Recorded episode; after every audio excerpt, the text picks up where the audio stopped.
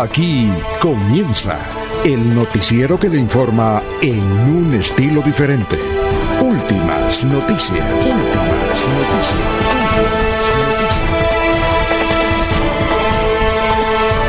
La información analizada por los expertos, sin sesgos, explicada con detalles, sin tanta carreta.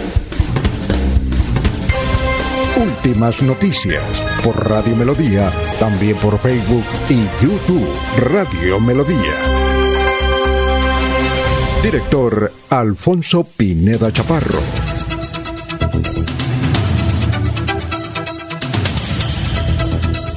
Gracias a Dios. Hoy es miércoles 7 de diciembre del 2022. Hoy es el día de las velitas. Hoy, 7 de diciembre, nos abre el micrófono Arnulfo Otero Carreño para hablar por Radio Melodía 1080M. Eh, estamos por todas las redes sociales, ahí nos pueden ubicar. Radio Melodía de Bucaramanga. Hoy, 7 de diciembre, Día de las Velitas. Se celebra el Día de la Aviación Civil Internacional, instituido en 1997 por Naciones Unidas con el fin de generar y fortalecer la conciencia mundial sobre la importancia de esta actividad, es decir, la, aviación civil, para el desarrollo social y económico de los países. El 7 de diciembre del año 43 en Roma es asesinado Cicerón. ¿Vea usted? Un día hoy para la historia. Un día como hoy, en 1958, Rómulo Betancourt es elegido presidente de Venezuela. Un día como hoy, en 1983, 93 personas murieron en el choque de un avión Boeing 727 de Iberia con un aviaco en las pistas del despegue del aeropuerto de Madrid Barajas. Ahí murieron muchos colombianos, porque ese vuelo llegaba a Bogotá e iba creo que para Buenos Aires y murió la gran escritora, crítica de arte, argentina, pero residente en Venezuela, en Colombia, Marta Traba. Marta Traba, recuerda de Marta, una gran crítica. Eso la entrevistaban cada rato. Marta Traba. Un día como hoy, en 1983, es decir, hace 39 años, ocurrió esta tragedia. Bueno, eh, un día como hoy la justicia condena al expresidente de Nicaragua Arnoldo Iguarán, Arnoldo Alemán. La justicia condena al expresidente de Nicaragua al gordito Arnoldo Alemán a 20 años de prisión por corrupción. Bueno, suponemos que ya que ya salió de la cárcel, ¿no? Un día como hoy nació Mario Suárez, expresidente de Portugal. Un día como hoy falleció el expresidente Belisario de Tancur. Vivía aquí en Barichara. Ah, eh, duró, ¿qué? Más de 20 años viviendo en Barichara. Venía mucho a la ciudad de Bucaramanga. Hablamos mucho con él. Nos contaba, nos contaba anécdotas sobre todo. Era un amante de la poesía siempre nos regalaba algún folleto con poemas. Ya fue muy, pero muy amigo de Alfonso Gómez Gómez. Alfonso Gómez Gómez fue su ministro de, del gobierno. Era muy amigo cuando el doctor Gómez Gómez vivía, venía aquí, claro. Era agüita aromática, eh, era un tinto agüita aromática. Ahí en cabecera con el doctor Alfonso Gómez Gómez dejó huella Belisario, pero quedó Dalita, su esposa, una venezolana que vive en Barichara y está trabajando por ese pueblecito. Bien, un día como hoy, entonces, 7 de diciembre, ¿a cómo está el dólar hoy? Miramos a ver a cómo amaneció el dólar. 4.832.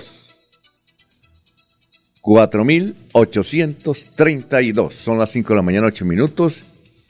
Bucaramanga está en Paramada así decían. Hay términos que usaban mucho nuestros campesinos. Yo me recuerdo, yo recuerdo ya en Barichara, La ciudad está emparamada. ¿Se emparamó el muchacho? ¿Cómo viene de emparamado? Voy a preguntarle al profesor Enrique Ordóñez si esa, esa palabra emparamar que usan muchos los campesinos está permitida. Emparamar. Muy bien, vamos a saludar como se merece a nuestros compañeros que ya están en la mesa virtual de Radio Melodía a las 5 y 9. Laurencio Gamba está en Últimas Noticias de Radio Melodía 1080 AM. Gran Laurencio, ¿cómo se encuentra? Tenga usted muy, pero muy buenos días. ¿Qué ha habido? Alfonso, el cordial saludo para usted, para don Arnulfo Otero Carreño, que está en la parte digital, en teletrabajo, y quien hace posible que este audio, estos sonidos, estos medios lleguen hasta usted por las diversas formas de radio melodía aquí en Colombia o en el exterior. Y el saludo también muy especial para los campesinos, especialmente para don Belisario Ardila, igual que Argemiro Traslaviña en el municipio de La Aguada, provincia de Vélez. Dicen que allí tienen dificultades, como en todo el departamento y Colombia, para sacar sus cosechas a los centros de consumo, particularmente el café, porque las vías son intransitables como consecuencia de la lluvia.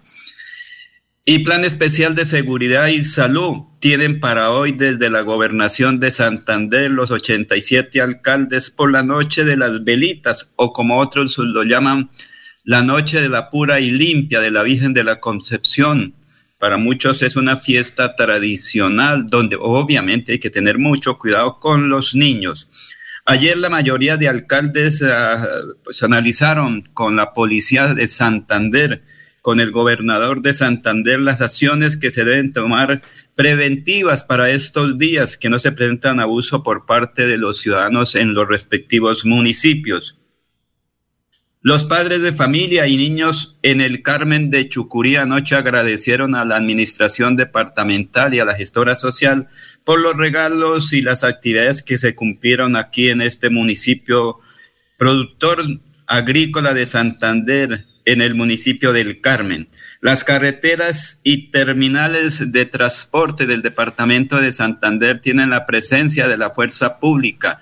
El ejército está en las vías, la policía también está en las terminales y en las carreteras de este departamento.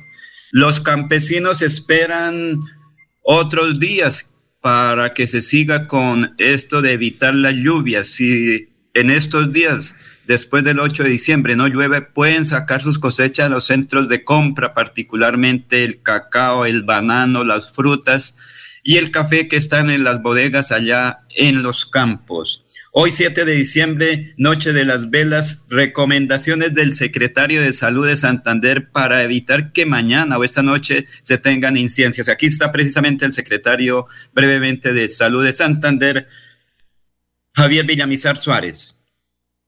Teniendo en cuenta que entramos a la época de semana, desde la Secretaría de Salud hemos expedido la circular número 168, con la cual se establecen recomendaciones para evitar el uso de la pólvora, intoxicación por fósforo blanco y licor adulterado con No permitan que sus hijos jueguen con estos elementos porque pueden quemarlos e intoxicarlos. La manipulación de juegos pirotécnicos como son los voladores, cohetes, totes, volcanes, entre otros, pueden ocasionar serias lesiones especialmente en manos, cara y miembros inferiores, también pueden generar amputaciones, secuelas irreparables o generar la misma muerte. Asimismo, el uso de la pólvora ocasiona en los animales como perros, gatos y aves afectaciones como taquicardia, temblores, falta de aire, náuseas, aturdimiento, pérdida de control, miedo y provocar su fallecimiento. Por estas razones, invitamos a todos los santanderianos a actuar de manera responsable durante este mes de diciembre, a llevar las fiestas en paz y sin pólvora. Muy bien, perfecto, muchas gracias. Son las 5 de la mañana, 13 minutos. Ya vamos a saludar a la gente que nos está escuchando. A ver, Gustavo Pinilla Gómez dice, el expresidente venezolano Rómulo Gallego fue el autor de las novelas eh, Bárbara y Barracuda. Así, señor. Oscar San Miguel. Vea, un diputado que nos escucha allá en San Vicente, en su finca. Cuando no está sesionando acá, está trabajando allá en su finca. Vea, él, vive en el, él sigue viviendo en el campo. Y nos ha enviado foticos y se ha conectado con nosotros Óscar San Miguel, desde San Vicente, del partido de la U.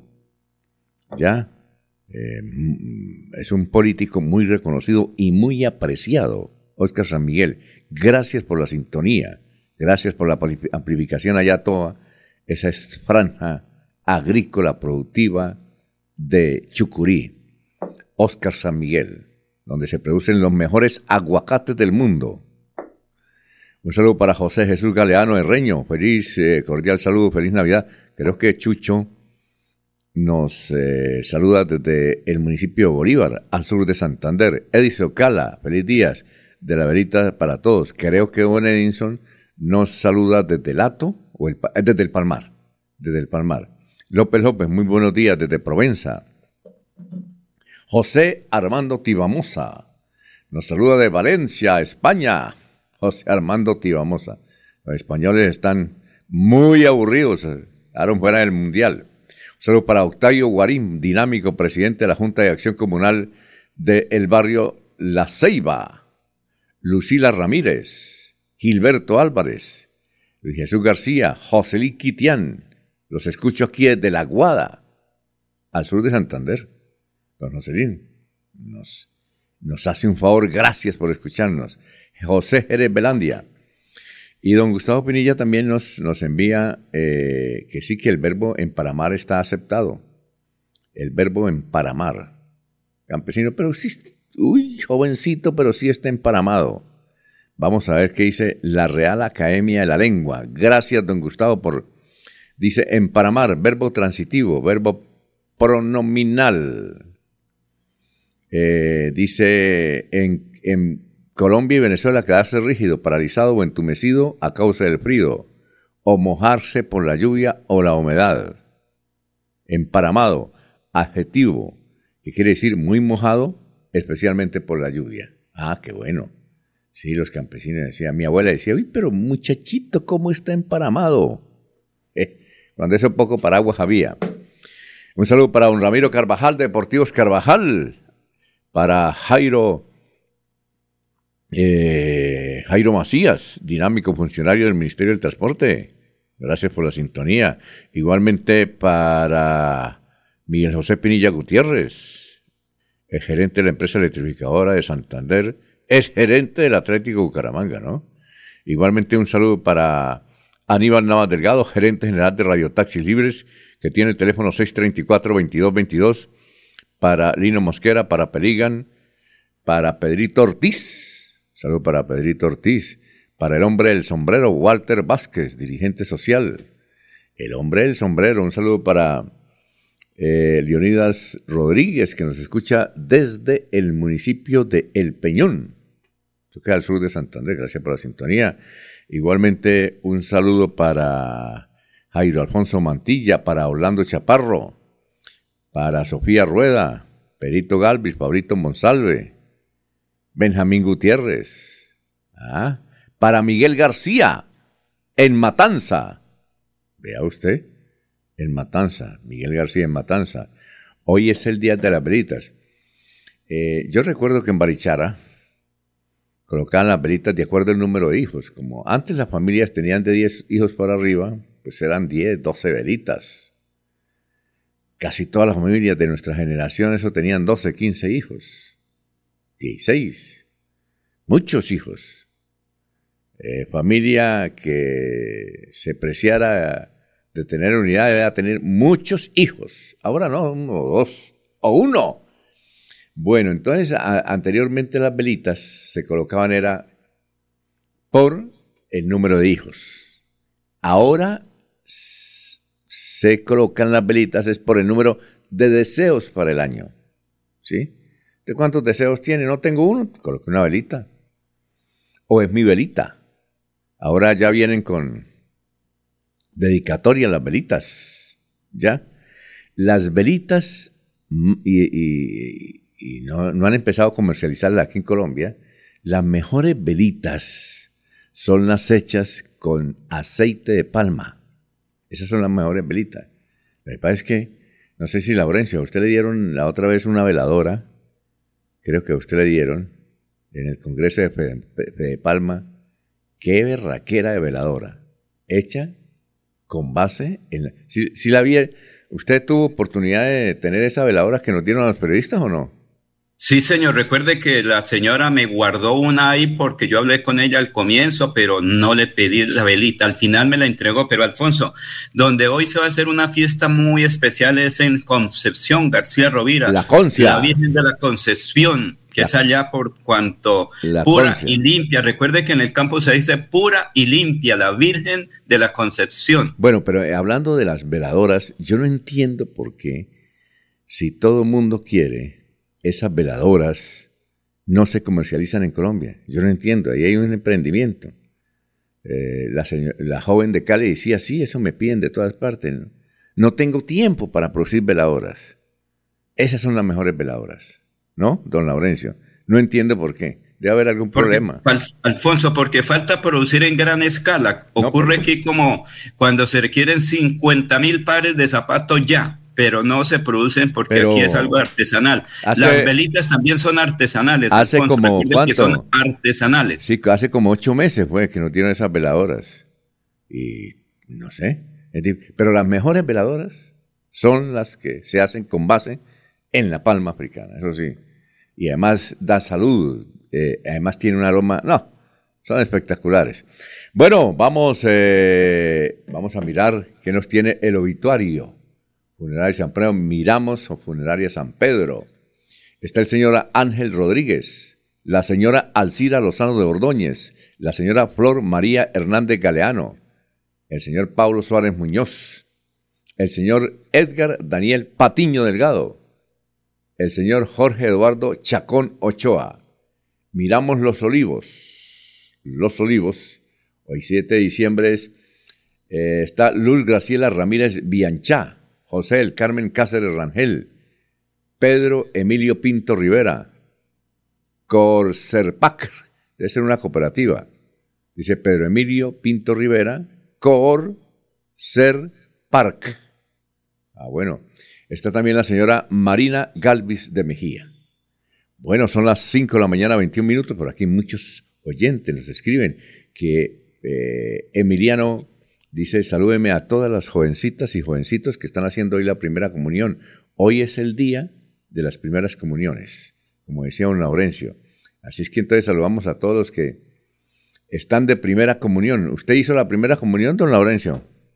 Sí, señor, pero allá en Cite y en Barbosa era en octubre, o sea, era una gran fiesta donde los profesores hacían la colecta para el desayuno después de dos horas, porque cuando eso recuerde que tocaba ayunar antes de la comunión, de la primera comunión, era buen baño, el estreno de la ropa, zapatos y de todo.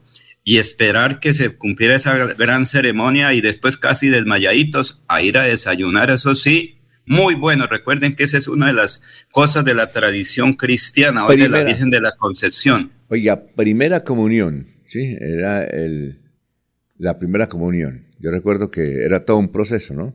Cuando yo hice la primera comunión, esos eran 15 días para aprender a confesarse, ¿no?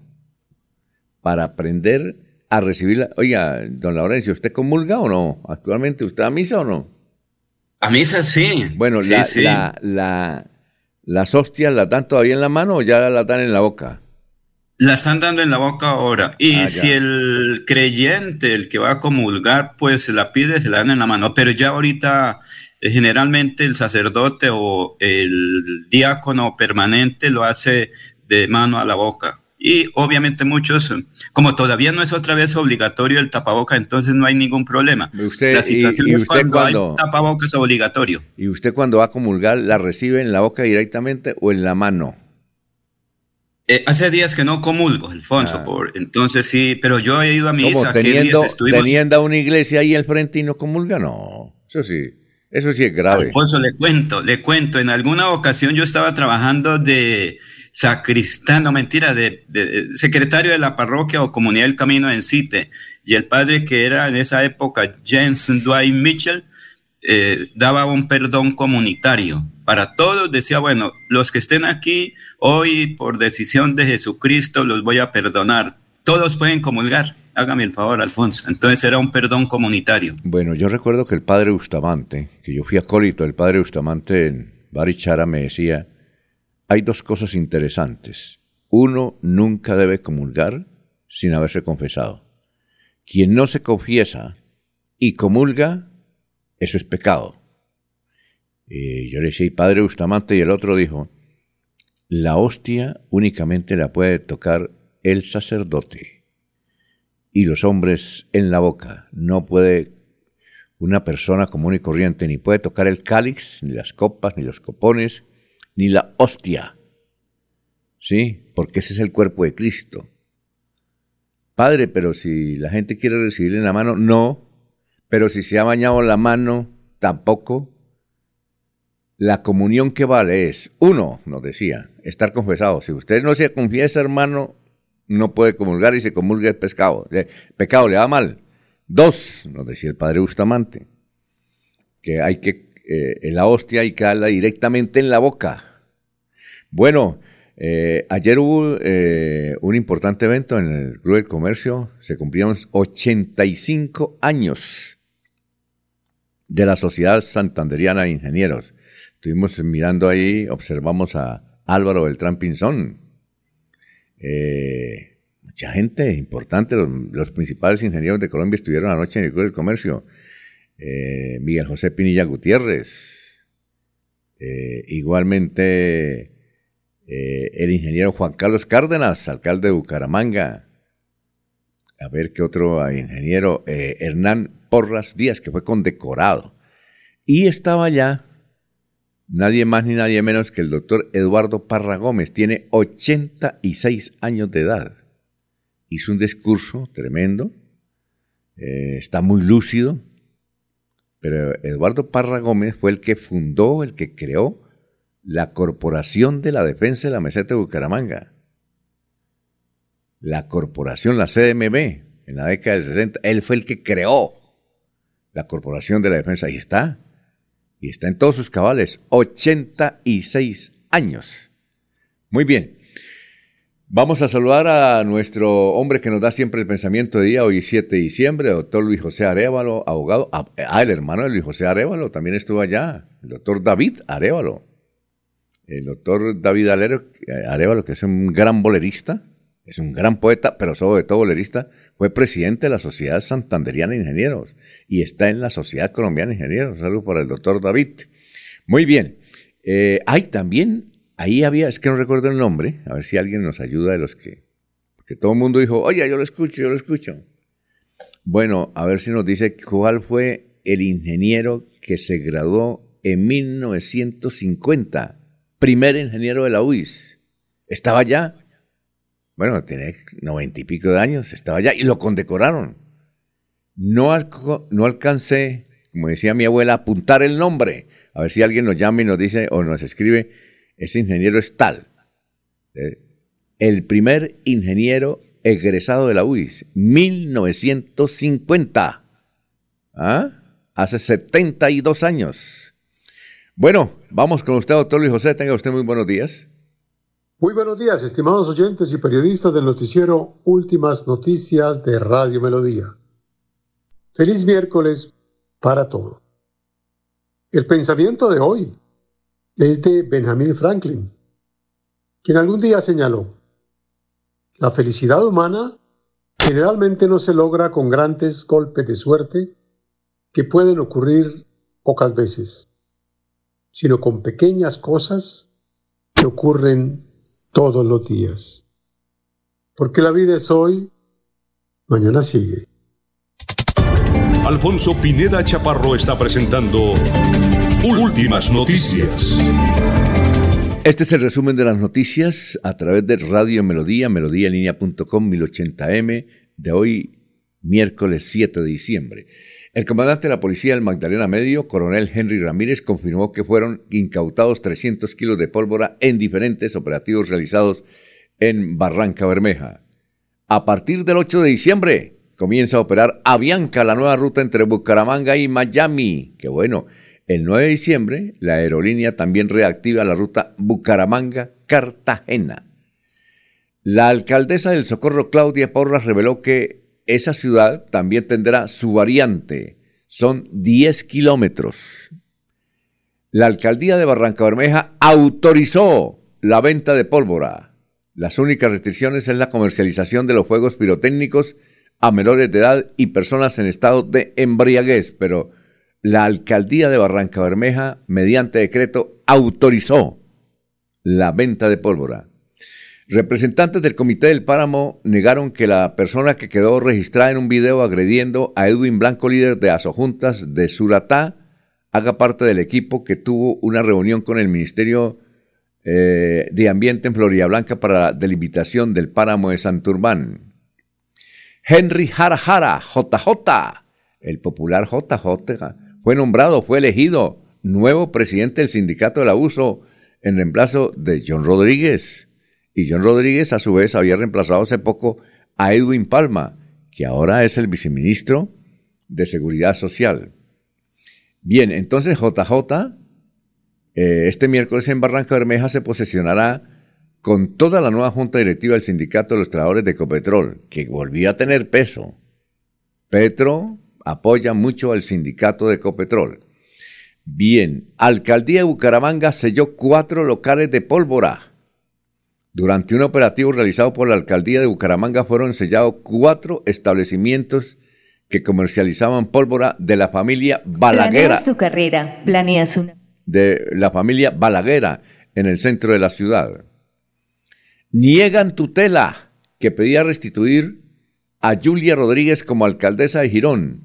Un nuevo revés judicial sufrió la alcaldesa de Girón. Julia Rodríguez luego de que un juez de la República no accediera a la pretensión elevada por Jorge Luis Jaraba Díaz, secretario del partido de la U en Santander, que pedía la restitución de Rodríguez como mandataria local del municipio de Girón del área metropolitana.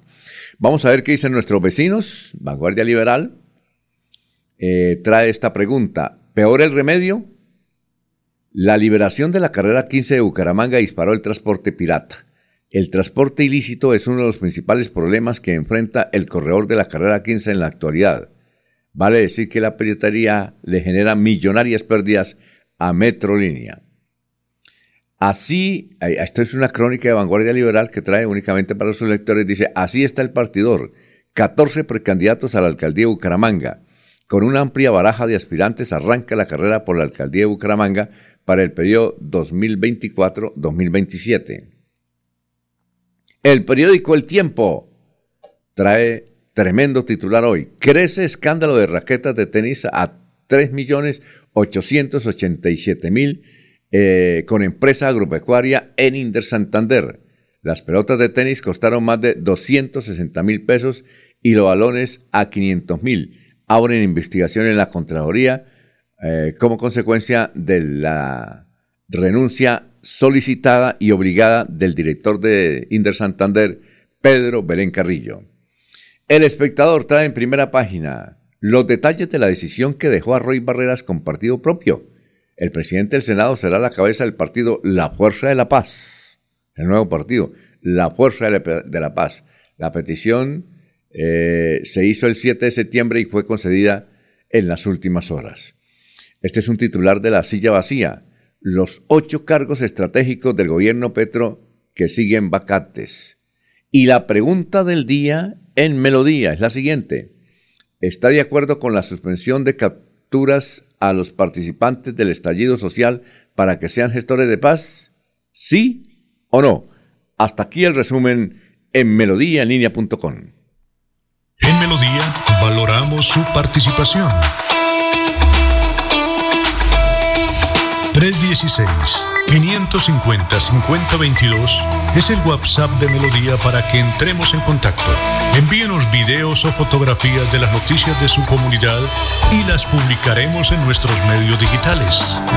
316-550-5022. El WhatsApp de Melodía para destacar su voz. Melodía, la que manda en sintonía. En Comultrasan Materiales. La Navidad comienza en casa. Llénate de felicidad navideña con los productos para remodelar tus espacios favoritos. Con financiación directa hasta 36 meses. Comultrasan Materiales. Nuestra pasión es mejorar tu vida. Invitamos a todos los contribuyentes de Florida Blanca a estar al día con el impuesto predial de alumbrado público y de industria y comercio. Recuerde que si no realiza el pago, se iniciarán procesos coactivos, secuestro, embargos o remate de bienes. Evite sanciones. Estar al día con los pagos es un deber de los ciudadanos. Para mayor información, acercarse al primer piso de la alcaldía o ingresando a la página web www.floridablanca.gov.co. Florida Blanca, gobierno de logros. Miguel Moreno, alcalde. Estudia en Uniciencia es de 1.250.000 pesos. Horarios flexibles, calidad docente y educación al mejor precio. Uniciencia te acerca a tus metas. Matricúlate en el 317-667-0986 www.uniciencia.edu.co. Matricúlate en el 317-667-0986 o si no, en la página uniciencia.edu.co. ¡Hey tú! Sí, el que tiene en la mano esa copa. ¿Cómo ves tu futuro? Detente, aún hay tiempo para tomar otro rumbo. No consumas tus sueños, elige cumplirlos. Pide ayuda 317-440-2158, 607-788-88, extensiones 1123 y 1114. No juzgues, ayuda. Una campaña de la Gobernación de Santander y la Secretaría de Salud Departamental. El Mesías llega a Bucaramanga. Gran concierto de Navidad con más de 70 artistas en escena. Coral Luis, Orquesta Sinfónica de la UNAV y solistas de talla internacional interpretan El Mesías de Handel. Únicas funciones, 20 y 21 de diciembre. Auditorio Luis A. Calvo. Compra tus entradas en latiquetera.com. Una realización de Cajazán. Patrocinan Clínica Foscal, WIS, Alcaldía Bucaramanga, 400 años. Vigilado Supersubsidio. Se va la noche y llega últimas noticias. Empezar el día bien informado y con entusiasmo.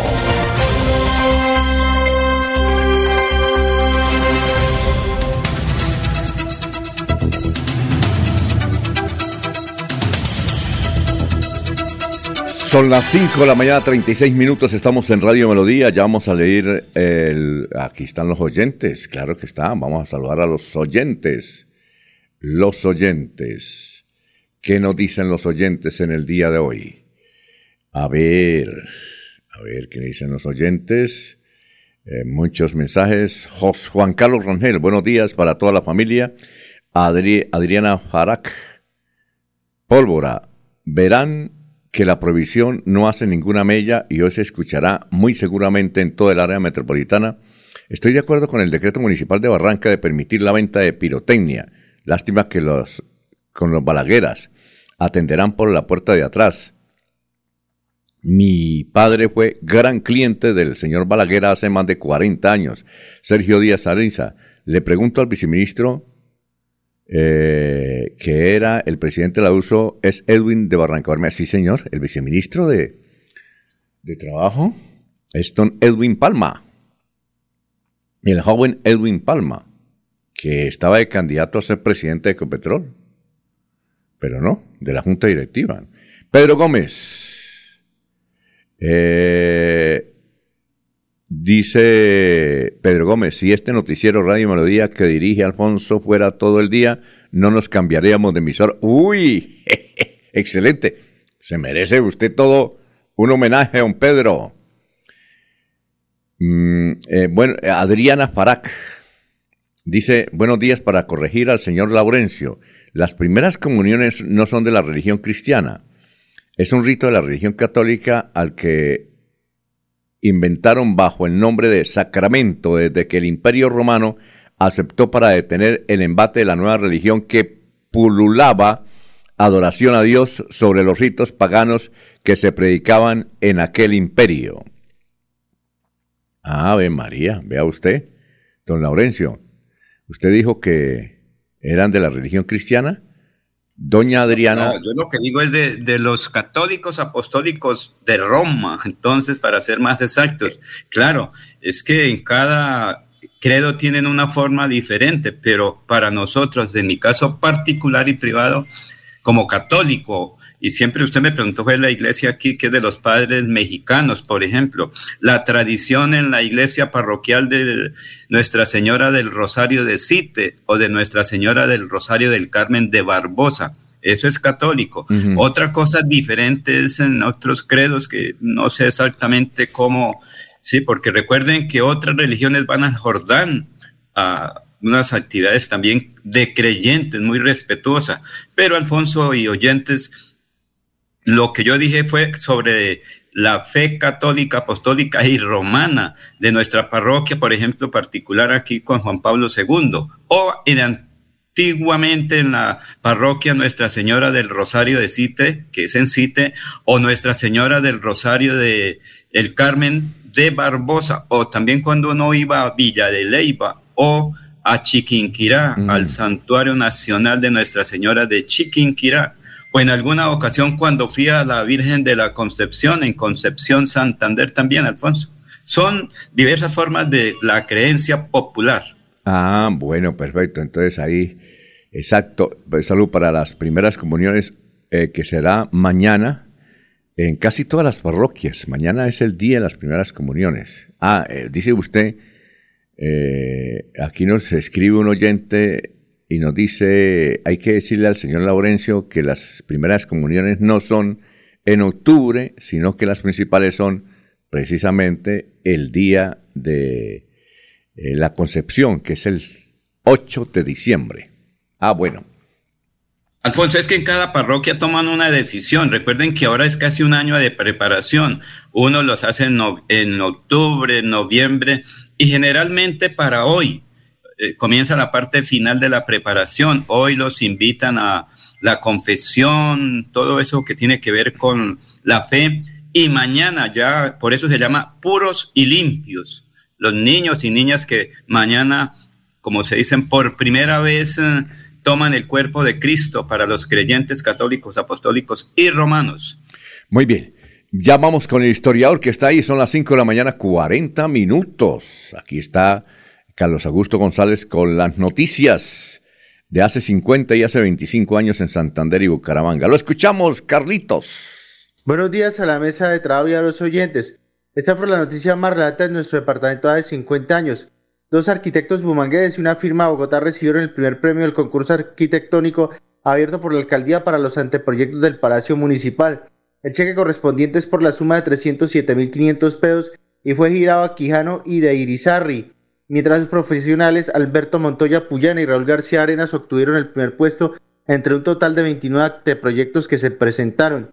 Culminaron negociaciones en Bogotá para la adquisición de los terrenos, instalaciones y edificios del aeropuerto Gómez Niño entre el Fondo Aeronáutico Nacional y el municipio de Bucaramanga. El avalúo de los terrenos lo hará el Instituto Geográfico Agustín Codazzi. Los términos de la negociación son bastante amplios, según expresó el alcalde.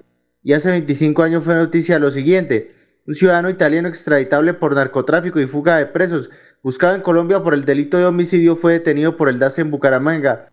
Se trata de Jaime Tulio Cardona Bejarano, de 46 años de edad, quien utilizaba los seudónimos de Jonathan Fabricio Cardona, José Ángel Flores y Jaime Vargas, una oficina inoperante a la cual le hace falta diligencia para cumplir con sus funciones y personal con voluntad para buscar soluciones, calificó la Contraloría de Bucaramanga la Inspección de Control Urbano y Ornato de la Alcaldía. En esta dependencia, además de las irregularidades encontradas, los funcionarios lograron establecer que los expedientes de las investigaciones inexplicablemente se desaparecen. El saludo a todos. Siga usted, don Alfonso. Bueno, muchas gracias, don Carlos Augusto.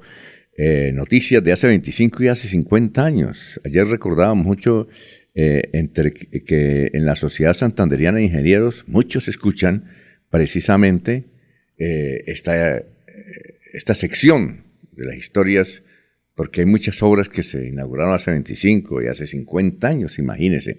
Don Laurencio, ¿usted qué recuerda esa historia las noticias? Alfonso, los arquitectos que estaban en ese momento trabajando para una serie de obras en Bucaramanga y ahí aparece Alberto Montoya Puyana, pero hace, sí, 50 años, creo que se estaba graduando en ese momento, y para el aeropuerto. Y fuga de presos, ¿se acuerda que hace 25 años fue noticia Bucaramanga? Porque aquí se dijo, es que aquí hay mucha gente extranjera que están viviendo sabroso y tienen pendientes.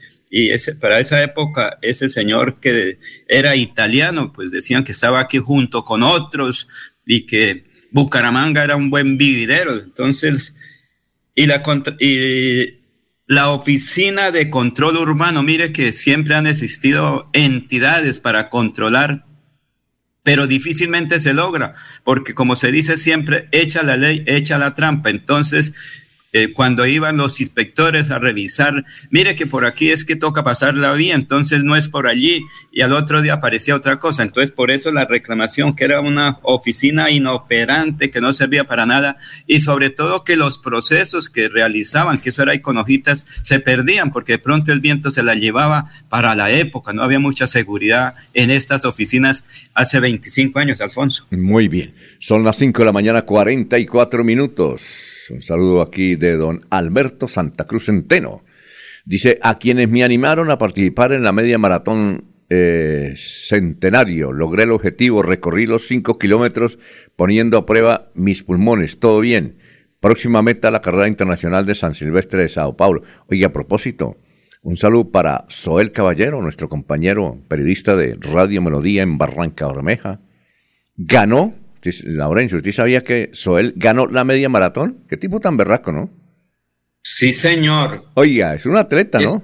Qué berraco. Es que sí, él siempre ha estado corriendo. Recuerde que él es uno de los deportistas de, digamos, del sector del periodismo, del Magdalena Medio, Magdalena Medio, del Distrito Especial de Barranca Bermeja, que participa local y en otros eventos um, de la COR, creo, o del periodismo nacional, siempre se ha destacado, como aquí en Bucaramanga hay una cantidad de personas que pese a su trabajo, pese a su edad, son competidores en, diversos, en diversas disciplinas. Muy bien, exactamente. Eh, interesante eso, ¿no? Don Soel Caballero, felicitaciones. Gran atleta y además un gran periodista. Bueno, dice don Carlos Ibáñez Muñoz, viaducto La Flora, infraestructura vial de descongestión vehicular que integra la meseta con un nuevo polo de desarrollo urbanístico, hotelero, comercial, turístico, deportivo y cultural del sur oriente, que entregué a mi ciudad como alcalde de Bucaramanga. Eh, Carlos Ibáñez quiere ser candidato a la alcaldía y entonces en cada mensaje, como hizo muchas obras, el tipo hizo muchas obras, eso sí, ¿no? Hace 25 años, todas esas obras que ustedes ven, entonces y le va a alcanzar para mucho tiempo. Entonces ya nos manda aquí la del viaducto La Flora. Eh, ayer creo que envió la del viaducto, la del terminal del intercambiador.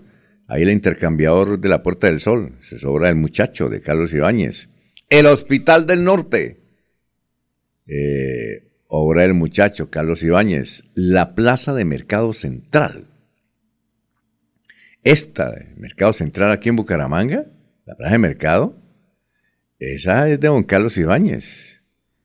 Eh, cuando era joven iba mucho a España y vio allá una especie de galería, ya le dicen en España galería, igual que en el departamento de Caldas y en el occidente colombiano, vio tremenda eh, centro comercial, especialmente para productos de primera necesidad y el mercado, y se trajo en su mente esa idea y la hizo, la cumplió tenemos esa, no, no, logró con lo otro, la Plaza San Mateo, que ahí iban a construir otra plaza, pero no se, no alcanzó. Salud para el doctor Carlos Ibáñez. Son las 5 de la mañana, 47 minutos. Para las fiestas de fin de año, la Embajada Zapatoca le ofrece licores nacionales e importados en las mejores marcas y vinos de alta calidad. Además, tortas, ponqués y mil delicias más. Disfruten grande en compañía de su familia y amigos con el servicio a domicilio las 24 horas de la Embajada Zapatoca. Comuníquese a la línea celular 320-2977-756 o al 315-6654-131 y le llevamos su pedido al instante. En Embajada Zapatoca. Estamos ubicados en la carrera 27 número 1406 y en la carrera 27 3380 en Bucaramanga. Ay, qué buena noche, buena. Felicidad. A entre amigos. Con felicidad. Y es nuestro amor. En Bucaramanga estamos construyendo los puentes más grandes del futuro. Reconstruimos más de 60 colegios para el beneficio de los jóvenes bumangueses de las instituciones educativas públicas. Ahora cuentan con nuevas instalaciones y espacios pedagógicos donde su proceso de aprendizaje es toda una experiencia inspiradora, cómoda y de clase mundial. Alcaldía de Bucaramanga. Gobernar es hacer. Estudie en Uniciencia es de 1.250.000 pesos. Horarios flexibles, calidad docente y educación al mejor precio. Uniciencia te acerca a tus metas. Matricúlate en el 317-667-0986 www.uniciencia.edu.co. Matricúlate en el 317-667-0986 o si no, en la página uniciencia.edu.co. En ella no hay desperdicios ni desechos. Es proveedora de nutrientes, materiales y energías. Fuente de biodiversidad y mil servicios. Gracias, Bella Naturaleza, madre y maestra para toda la vida. CAS Santander. Soluciones inspiradas, derivadas y basadas en la naturaleza. Se va la noche y llega últimas noticias. Todos los días, desde las 5 de la mañana, empezar el día bien informado y con entusiasmo.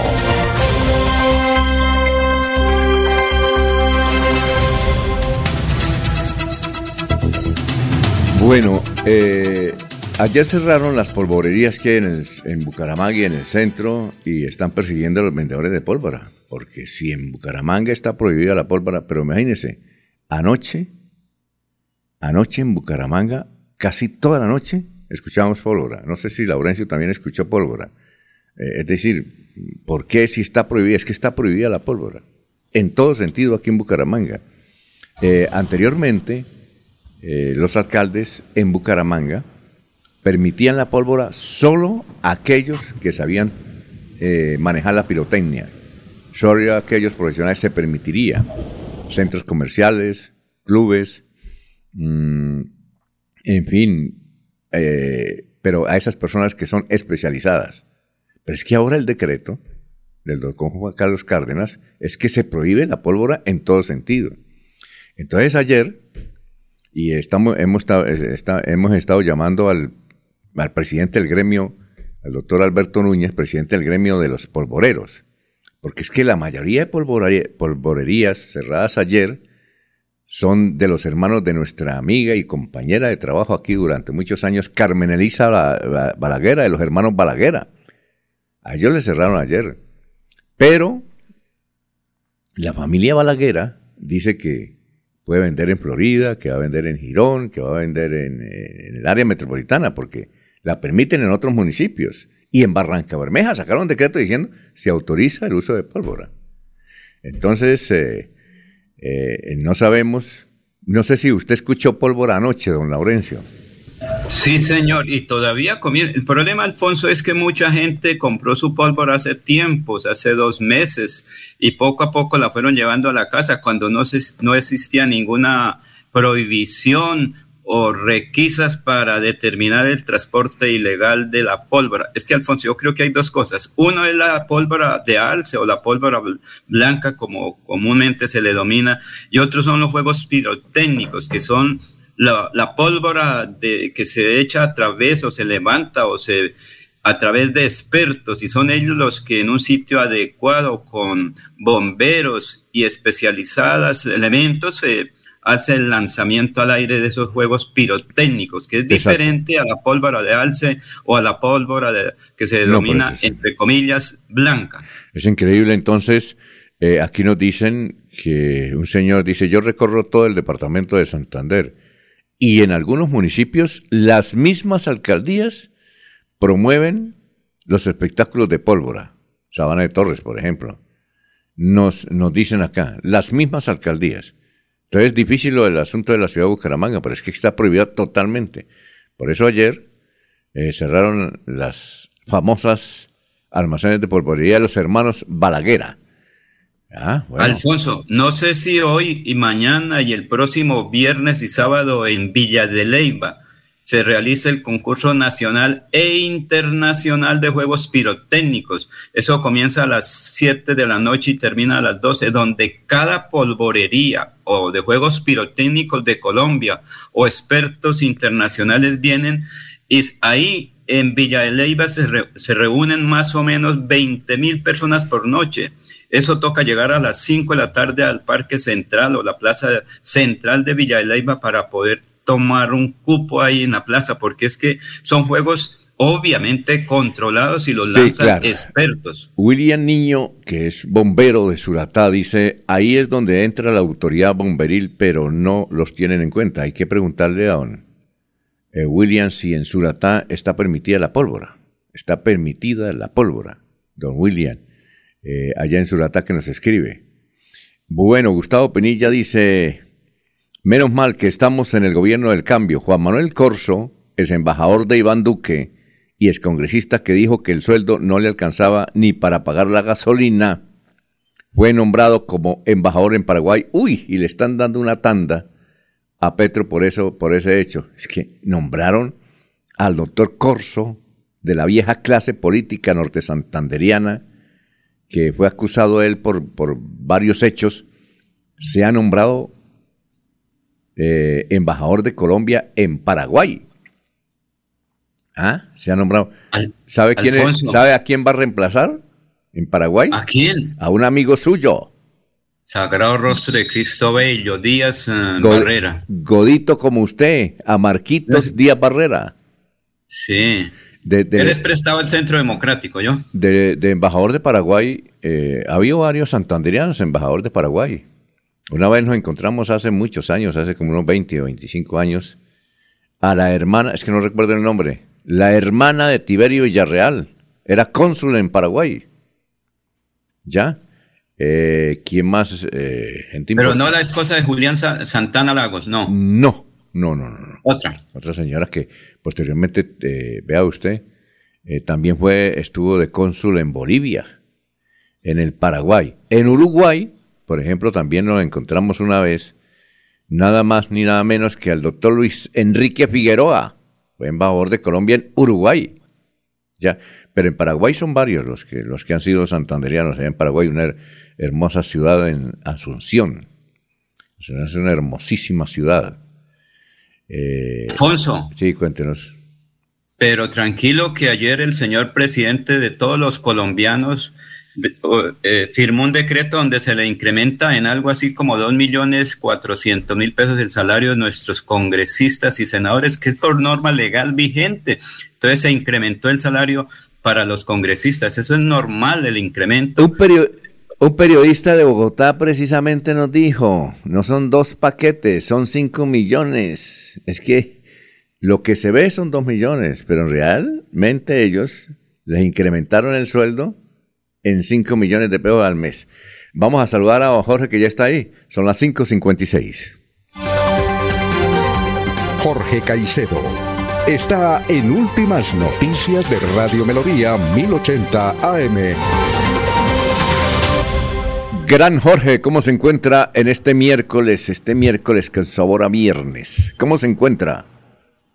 Don Alfonso, muy buenos días. Como siempre, feliz de compartir con ustedes este espacio de últimas noticias y poder llegar a toda la audiencia de Radio Melodía. Como usted lo dice, en este mm, miércoles 7 de diciembre, que es el tricentésimo cuadragésimo primer día del año, el 341, que ya le deja 24 días a este 2022.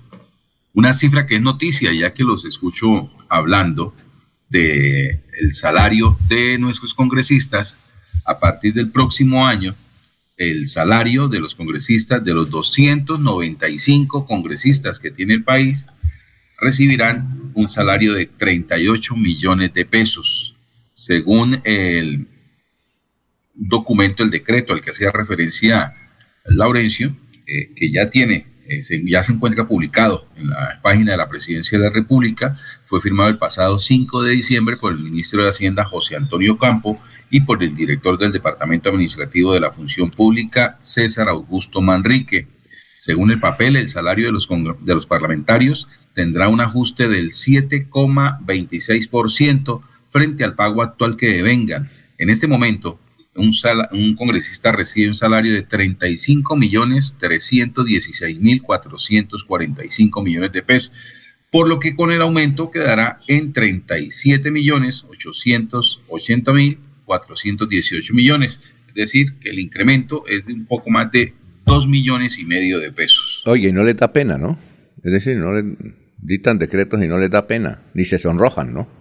Pero Alfonso, es norma legal vigente, eso no es por, porque es una norma. Si están ahorita peleando por el salario, los um, trabajadores de Colombia, las centrales obreras y los gremios económicos, en cuanto queda el mínimo entonces, ellos tienen por derecho propio ese incremento porque es la constitución de Colombia. Pero no solamente los eh, señores congresistas. Pobre, oiga, también Laurencio, otras personas incrementan. Pobre, pobrecitos. Don Alfonso, hay que pagar favores, ¿no? Hay que pagar favores, hay que pagar algunos eh, proyectos de ley que requiere con urgencia el gobierno, hay que pagar algunas mociones de censura que se tienen que hundir, hay que pagar eh, varios favores que requieren desde el Capitolio y por ello, pues, eh, qué bueno es incrementar el salario de los congresistas e incluso pagarle a los partidos con alguna que otra embajada. Oiga, y, el asunto, pero lo, más cruel y lo más realmente curioso, eh, Jorge, es que el doctor Petro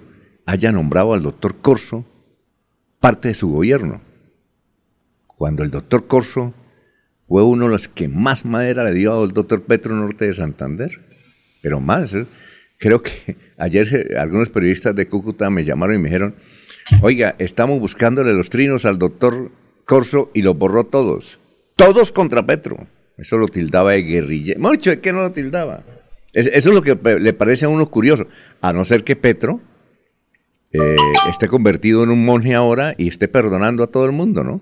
Perdonando. Alfonso, no es que la política es muy dinámica. Por eso, Jorge, ¿usted no le parece raro eso? A mí me parece curioso eso don Alfonso, hay que pagar favores, hay que pagar favores y el Estado no se puede detener. Entonces, eh, misivas o compromisos aquellos como el de reducir el número de congresistas en el país o de bajarle los salarios, pues pasan a un segundo plano cuando la necesidad, la urgencia es precisamente sacar adelante proyectos de ley, eh, mociones de censura que se hundan, ¿sí? O sencillamente poder eh, equilibrar el poder entre los partidos que están entre los que hacen parte del gobierno como aquellos que son de oposición también.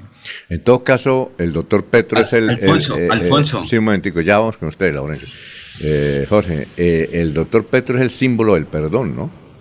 Porque dicen que hay enfrentamientos en el Congreso de la República al aire y cuando no había micrófonos entre el doctor Corso y Petro, ¿no? Cuando eran senadores los dos. Entonces, hay que nombrar al doctor Petro como el símbolo del perdón, ¿no? Hay que saber. Lo que, tienen, lo que tienen que son los amigos, los militantes y aficionados al doctor Petro aprender a perdonar, porque hay uno que otro que todavía no se borra de, sus labios el discurso de hay que acabar con este, hay que encerrar a aquel otro, hay que quitarle a este otro, ¿no? Tienen que aprender a hacer política y el perdón es parte de esa política que deben de aprender. Exactamente. Entonces, a ver, don Laurencio, usted que defiende a los políticos. No, no, yo no me defiendo. Lo que pasa es que ah, ah, conozco un poquitico, no es que sea experto en derecho, pero ¿quién es el que revisa si un decreto es constitucional o fue un regalo? No, porque es la Corte Suprema la Corte Constitucional la que revisa si se puede o no. No es que ellos también se benefician, los magistrados también, porque los magistrados tienen la misma condición que un representante a la Cámara o un senador. Entonces no es un regalo, no es, no, es una situación normal, sea de la derecha, sea de la izquierda, sea del centro. Son cosas que tienen que hacer. Ah, que hay unos procesos de cambio, yo no sé si sí o no, pero son proyectos, son cosas. Y entonces, en lo salarial, tiene que subirse porque así lo establece la norma legal vigente en Colombia. Mientras que no se cambie, eso, el resto es hablar un poco uno de cosas que, digamos, eh, en lo legal son normales, entonces no es ninguna especulación. Bueno, pero... Son trámites normales, Alfonso. Pero bueno, eh, los políticos malos están en todas partes. Vea la presidenta de Argentina, que fue dos veces, la señora Cristina eh, Kirchner, eh, que actualmente es la vicepresidenta, que es diputada nacional de la Argentina, que fue condenada a seis años eh, por, por todos los delitos, robo, eh, fraude con el Estado, narcotráfico, oiga, una serie, y la condenaron a seis años. Y entonces apelaron la condena, pero lo curioso es que no la apeló ella, ella no apeló la condena, la apeló la fiscalía. Dice que ella merece 20 años, que seis años muy poquito, que allá en Argentina condenan a seis años el que roba una camioneta, así dice, el que roba una camioneta, pero es que la señora eh, Kirchner, según los informes periodísticos, sobre todo un señor que se llama Jorge Lanata, descubrió cómo ella la pescaron con las manos en la masa, con video, robando, literalmente robando.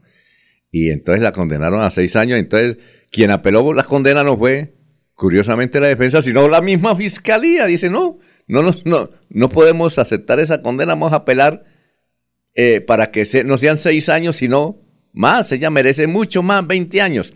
Bueno, vamos a una pausa. Son las seis de la mañana, cuatro minutos. Que el regocijo de esta Navidad aparte de los hombres los odios, los rencores, los afanes belicosos y toda intención malvada y sombría. Radio Melodía desea a todos los colombianos una Navidad alegre en Cristo, como marco de meditación por un mundo mejor.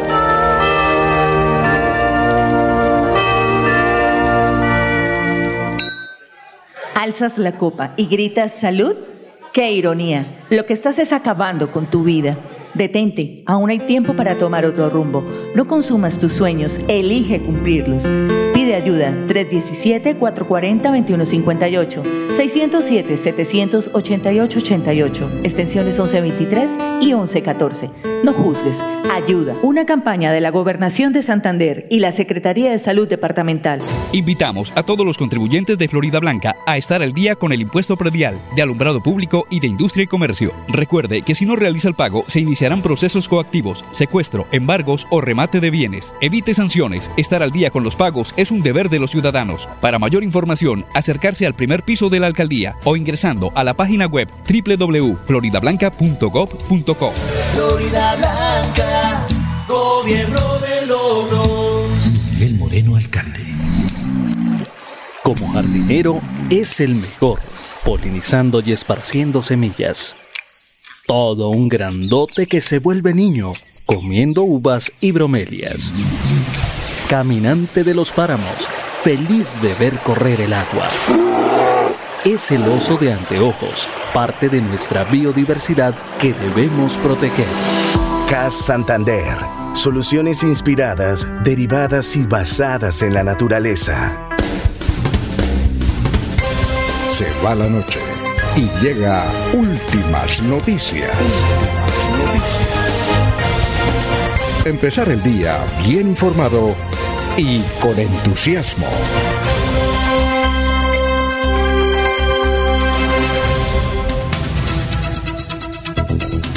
Bueno, vamos con los oyentes. Oye, Jorge, aquí tenemos, bueno, aquí me, bueno, a mí también me basean mm, eh, con los oyentes. No están de acuerdo en ciertas informaciones que uno transmite acá. Pero, Jorge, para usted hay un profesor que le manda decir lo siguiente, un educador muy bien informado. Dice, eh, Jorge, ¿me está escuchando? Sí, señor, Dice, atento. dice, ese incremento a los congresistas es para este año 2022 con retroactivo a- al 1 de enero para los congresistas que continuaron con la curul y para los nuevos desde el 20 de julio. Que Jorge averigüe bien y nos envía un enlace y se los voy a enviar de portafolio donde dice nuevo aumento salarial para los congresistas colombianos. Esto ganará. Eh, bueno, le voy a mandar eso. ¿Qué fue lo que dijo usted, Jorge? Nada, Alfonso, nada diferente a lo que ha dicho. Dijimos que ya está publicado en la página de la Presidencia de la República que fue firmado el pasado 5 de diciembre por el ministro de Hacienda José Antonio Campo, Ocampo y por el director del Departamento Administrativo de la Función Pública, César Augusto Manrique. Es el decreto de, incremento, con obviamente sí, con retroactividad al primero de enero.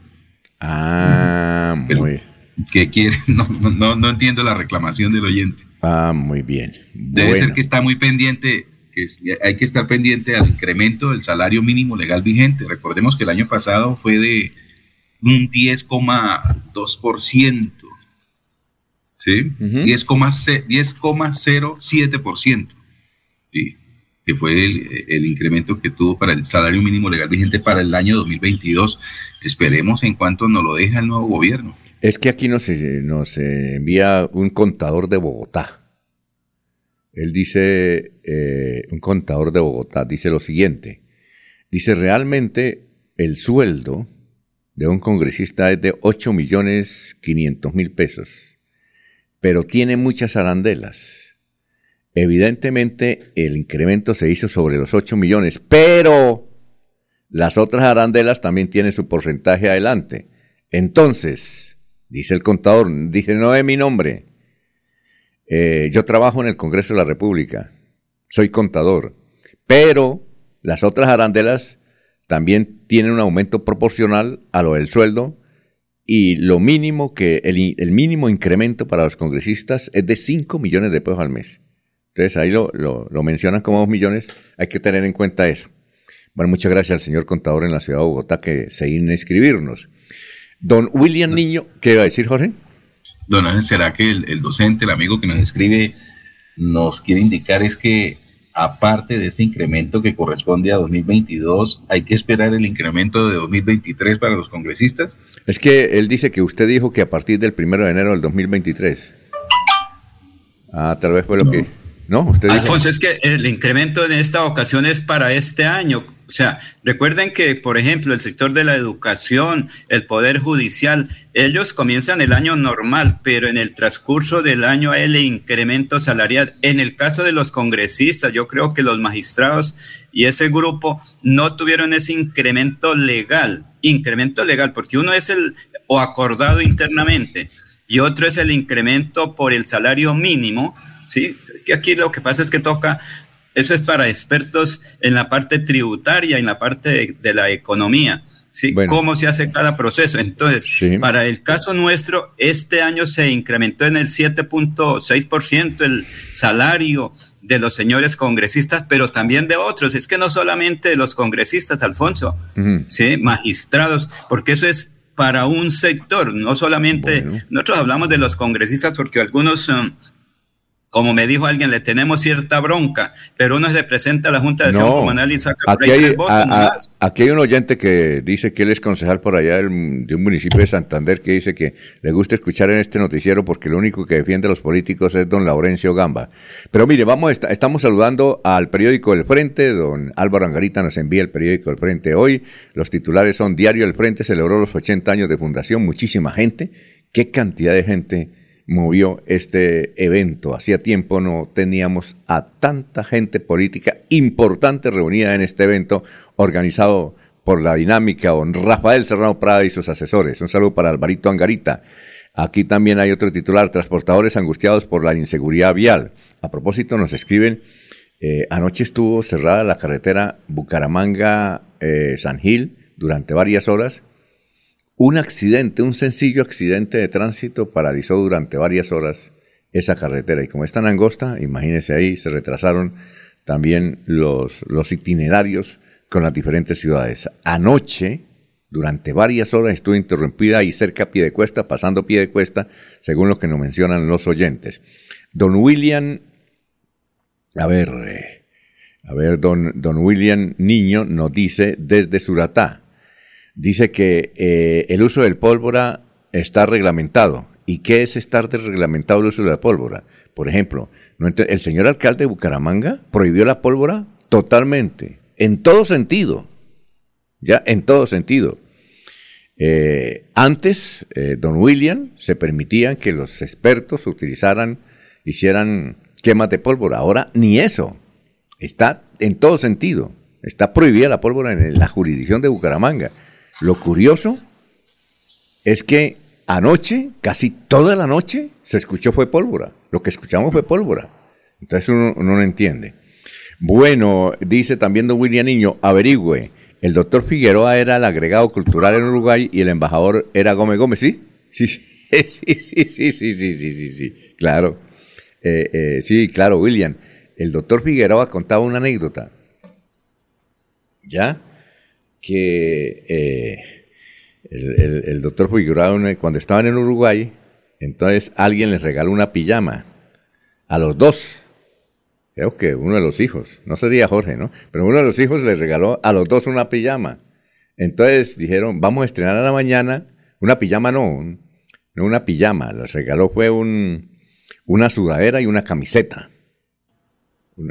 Un atuendo deportivo a los dos, les regaló, no una pijama, sino un atuendo deportivo. Entonces los dos salieron en Montevideo a las 5 de la mañana a trotar, ta, ta, ta, ta, ta. Y obviamente la policía los paró porque la pijama, porque se parecía era una, a un vestido de un preso. Ellos trotando, corriendo, la vestimenta era como de presos, entonces los capturaron. Esa es la, anécdota, la anécdota que, cuenta, contaba el doctor eh, Figueroa, don William Niño. Gracias por acordarse de ese tema. Eh, a ver, eh, Rodrigo Martínez Rodrigo Martínez. Ah, también le, manda un saludo a Laurencio Gamba. Dice, Laurencio Gamba le está haciendo campaña al general Juvenal Díaz. Eh. Bueno, ahí lo recuerdan, don Laurencio. Bueno, vamos con noticias, don Jorge. Alfonso, un segundo, don Alfonso. ¿Será lo que el oyente de pronto quería querer a conocer eh, con esto del retroactivo? ¿En cuánto será el, el, el, el, detalle, el pago que reciben los congresistas para este diciembre? ¿Por qué? Sí, por ejemplo, para los, los que fueron reelegidos, les va a llegar el retroactivo, les va a llegar por valor de 27 millones 500 mil pesos. ¿El retroactivo? el retroactivo. de 2022. 27 millones. Con la aprobación de este decreto. Y para los nuevos congresistas, es decir, los que llegaron a partir del 20 de julio de, 2022, les va a llegar el incremento en 12 millones 500 mil pesos. Eh, fuera de la prima, ¿no? Fuera de la el prima. Sea el regalo para diciembre. Oiga, ¿cuánto puede recibir un congresista ahora en diciembre? La prima, el retroactivo, por ahí un 100, paquetes, ¿cierto? Mm. Y ellos se lo bueno, pero, ellos por ahí la, prima no tiene, no comienza a contarse a, partir del primero de junio. Por eso, Media junio, julio, agosto. Pero les llega, es decir, les llega prima, les llega prima. El 20 de julio. A los congresistas les llega prima, claro. Entonces yo digo, le va, mire, le, llega el sueldo que son 30 millones, pongámoslo en 30, ¿no? Pongámoslo en 30, más la prima, más el incremento esto, ¿sí? Yo creo que ellos reciben 100 millones, a ellos les consignan, ¿verdad? Sí, claro, ahora no hay no que les, les consignan, pero más o menos cada congresista debe recibir unos 100 paquetes, ¿no? Eh, ya lo recibieron porque eh, en el Estado pagan los primeros días, ¿no? Don Jorge. Sí, señor, son, puntuales. Son puntuales.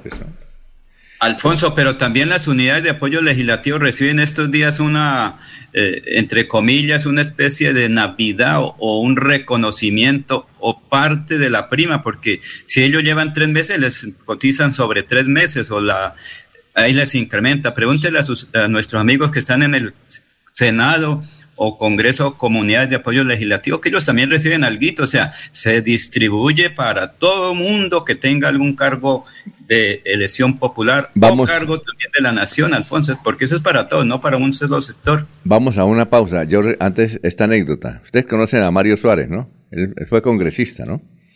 Entonces cada vez que uno se ponía a tomar tinto con Mario Suárez o iba uno a almorzar, y entonces siempre él decía, independientemente del número de personas que había en el restaurante o en la cafetería, dice, yo pago, ¿sí?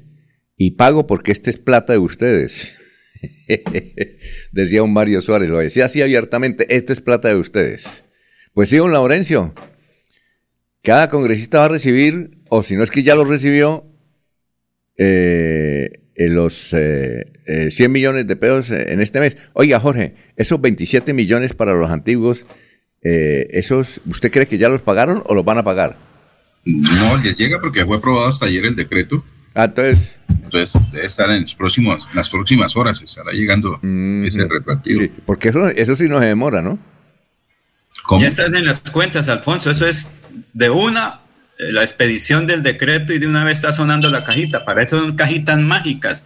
Eh, Ah, las bueno. cuentas que cada, cada congresista, hasta las unidades de apoyo legislativo, Alfonso, ya Sí, tienen claro. sus cuentas digitales. Bueno, son las 6 y 18.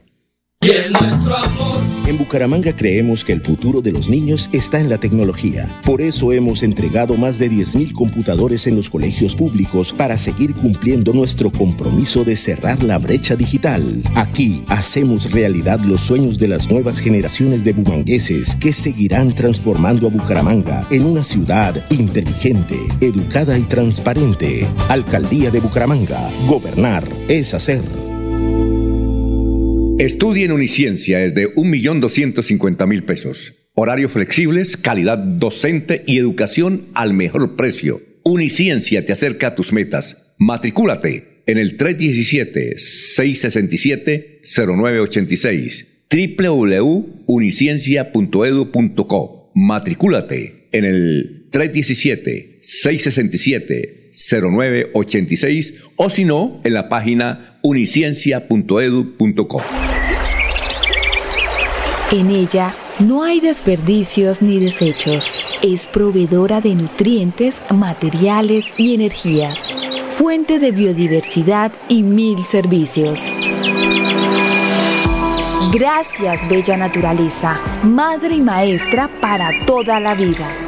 CAS Santander. Soluciones inspiradas, derivadas y basadas en la naturaleza. En la capilla y repique de campanas navideñas. La parroquia de Nuestra Señora del Perpetuo Socorro invita a todos los feligreses y devotos del Señor de los Milagros para que participen con toda su familia en la novena de Navidad del 16 al 24 de diciembre a las 5 de la mañana con transmisión gigante de la potente Radio Melodía en los 1080 de la M. Melodía en Navidad, la que manda en sintonía.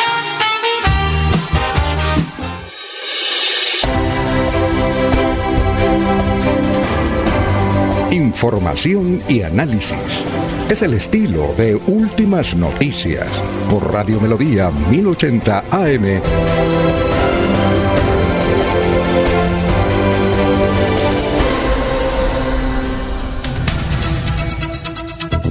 Bueno, a esta hora nos está escuchando Carmen Elisa Balaguera.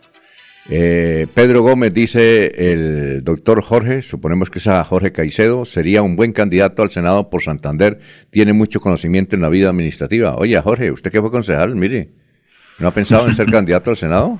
Dele. No, no. Yo voto. No, don Alfonso, Lo apoyamos. Aquí tiene dos votos. No sé si Laurencio... Ah, no, yo creo que sí Laurencio votaría por usted, claro. No, señor, porque yo voto aquí en Bucaramanga. No, pero es que él es- va a ser candidato al Senado. Usted puede votar en cualquier Ah, parte pero, del país. ah, bueno, pero eso ya tocaría mirar la hoja de vida de cada aspirante, porque ahora toca estar bien informado para votar. Bueno, Leonardo Pinzón. Voto ¿Cómo? Bien informado, yo, Alfonso. Sí. Leonardo Pinzón Pachón dice en Argentina, al igual que en Chile, Perú, Ecuador, etcétera, condenan a los expresidentes. En cambio, en Colombia, nada de nada. Continúa la impunidad. Ninguna condena contra los expresidentes corruptos, asesinos y mafiosos. Quique Herrera, eh, hablando de Figueroa, ¿cuándo se premiará eh, el concurso de periodismo, don Laurencio? ¿Usted qué sabe todo? Oye, ¿cuándo es la premiación? Eso es a través de la persona que está encargada o la entidad encargada de ese proceso. Están preparando.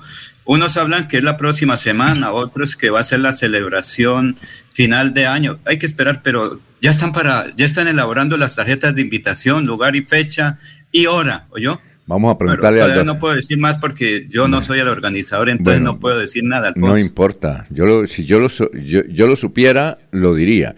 Eh, me toca preguntarle, porque, me, pregun- me- me Alfonso, toca no preguntarle, me, me toca preguntarle al doctor Oscar, que Oscar, el doctor Oscar, Oscar Fonseca sí sabe, a ver cuándo es eh, la premiación del premio de periodismo y que a propósito, don Laurencio, el que eh, ojalá le entreguen el premio de periodismo toda una vida, toda una vida eh, es eh, a don Pepo Navarro, Abelardo Navarro Ríos.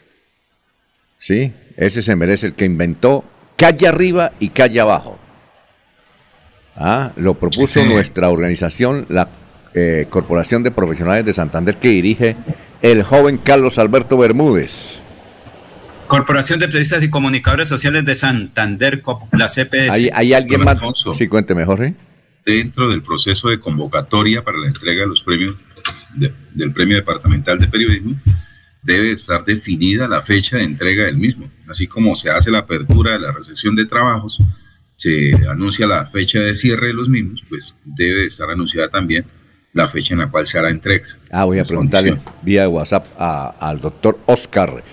Eh, Gustavo Pinilla Gómez dice Alfonso Gómez Gómez. Alfonso, primero, Alfonso, primero tienen que tener el resultado de los concursos para determinar el momento, porque si hay un empate, toca que ese día ya está todo definido, es la entrega de premios en estos días creo que están analizando, terminando con, digamos, todo ese proceso, porque también hay que decir, no, no recuerdo cuántas personas se presentaron y eso tiene que ir allá. El comité evaluador y calificador es el que determina en estos días quiénes ganaron, ¿cierto? Incluso para el para el otorgamiento del premio a toda una vida. Eh, hay unas personas muy importantes ahí. Oye, Jorge, lo que dice usted es que en el decreto debe estar la fecha eh, de entrega de premio, ¿verdad? Ah, bueno, no hay ningún problema, don Laurencio.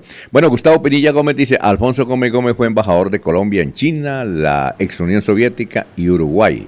Luis Orlando Celis Cuadro, buenos días desde la vereda Santa Rita, en Bucaramanga. Gracias, honor que nos hace. Bueno, son las 6 de la mañana, 24 minutos. Don Jorge, noticias a esta hora. Así es, don Alfonso, mucha atención porque el Ministerio de Ambiente se opone a medidas cautelares para proteger el páramo de Santurbán, solicitadas en acción popular admitida en junio pasado por el Tribunal Administrativo de Santander. Eh, en las últimas horas se dio a conocer un escrito en ese sentido de la abogada de esa cartera, Valentina Giraldo Castaño. El Comité de Defensa del Agua y el Páramo de Santurbán interpuso la acción popular para proteger íntegramente este ecosistema estratégico pidiendo las siguientes medidas cautelares, según informó a la revista Semana el abogado de esa organización, Juan Camilo Sarmiento Lobo. Primero, las autoridades mineras y ambientales se atendrán de otorgar títulos mineros o contratos de concesión minera y licencias ambientales sobre el bosque alcoholdino y algunas fuentes hídricas que abastecen a Bucaramanga. Segundo, se, deben hacer estudios sobre la academia desde de, la academia sobre los daños que ya se han ocasionado debido al contrato de concesión minera de Minesa, es decir, la etapa de exploración del proyecto. Así continúan en, en otro ítems de esta solicitud, dice que el Ministerio de Ambiente deberá de abstenerse y de delimitar el páramo de Santurbán hasta que cumpla con el proceso de estudio de las aguas subterráneas y de los demás elementos que establece la Corte Constitucional en la sentencia C 035 de 2016. La abogada Giraldo Castaño pidió al Tribunal Administrativo de Santander negar la medida cautelar solicitada por la solicitante solicitada por los solicitantes por cuanto resulta improcedente eh, que no guarda relación directa y necesaria con las pretensiones de la demanda, dice el escrito presentado por esta abogada. Muy bien. Eh, nos escucha en Villavicencio Joseph Garnica Santos. Dice que todos los días nos escucha y nos envía una panorámica de Villavicencio. Estamos viendo la panorámica, gracias Joseph. Eh, y vemos que allá también hay un Santísimo, que junto a la ciudad... ¿Usted conoce Villavicencio, Jorge? Sí, señor. Oiga, y, y, veo y vemos que ahí hay una gruta, según la imagen que nos envió acá, hay una gruta donde está un Santísimo también. Ah, o sea que no sabíamos. No sabía que Villavicencio también tenía su Santísimo. Una gruta muy bonita. Villavicencio es muy plano según esta panorámica, pero se alcanza ahí a notar a un lado de la ciudad, en un amplio terreno, una gruta inmensísima como el Santísimo, pero es una gruta. Bueno, don Laurencio, oiga, antes de su, de su invitado, don Laurencio, ya nombraron al, al general eh, ¿cómo es que llama? Eh, el general que habíamos dicho como, el general Manuel Antonio Vázquez como secretario de gobierno. de, o del interior de Bucaramanga? Recuerde que él pidió un tiempito para pensar si aceptaba o no, o si iba a ser candidato a algo. Entiendo que el 15 de este mes asume ¿Ah, el sí? cargo como Ah. secretario del interior de Bucaramanga y junto con otro coronel. Y recuerde que en la gobernación de Santander, la persona encargada de la seguridad en Santander es también un coronel de la policía. Ah, bueno, salúdenos al, al general. Entonces, el próximo 15 se posiciona Manuel Antonio Vázquez eh, como secretario del Interior de Bucaramanga. Bueno, noticias, don Laurencio, lo escuchamos. Alfonso, precisamente con 700 policías, seguridad para hoy 7 de diciembre, ha dicho el general José James Roa Castañeda, comandante de la Policía Metropolitana, pero que es imposible tener en cada casa o en cada barrio o en cada conjunto un policía porque no se daría abasto a eso. Solo 700 policías estarán hoy, policías o femeninas también estarán hoy, y es el ciudadano el que tiene que estar pendiente de todo. Aquí está precisamente el comandante de la Policía Metropolitana de Bucaramanga.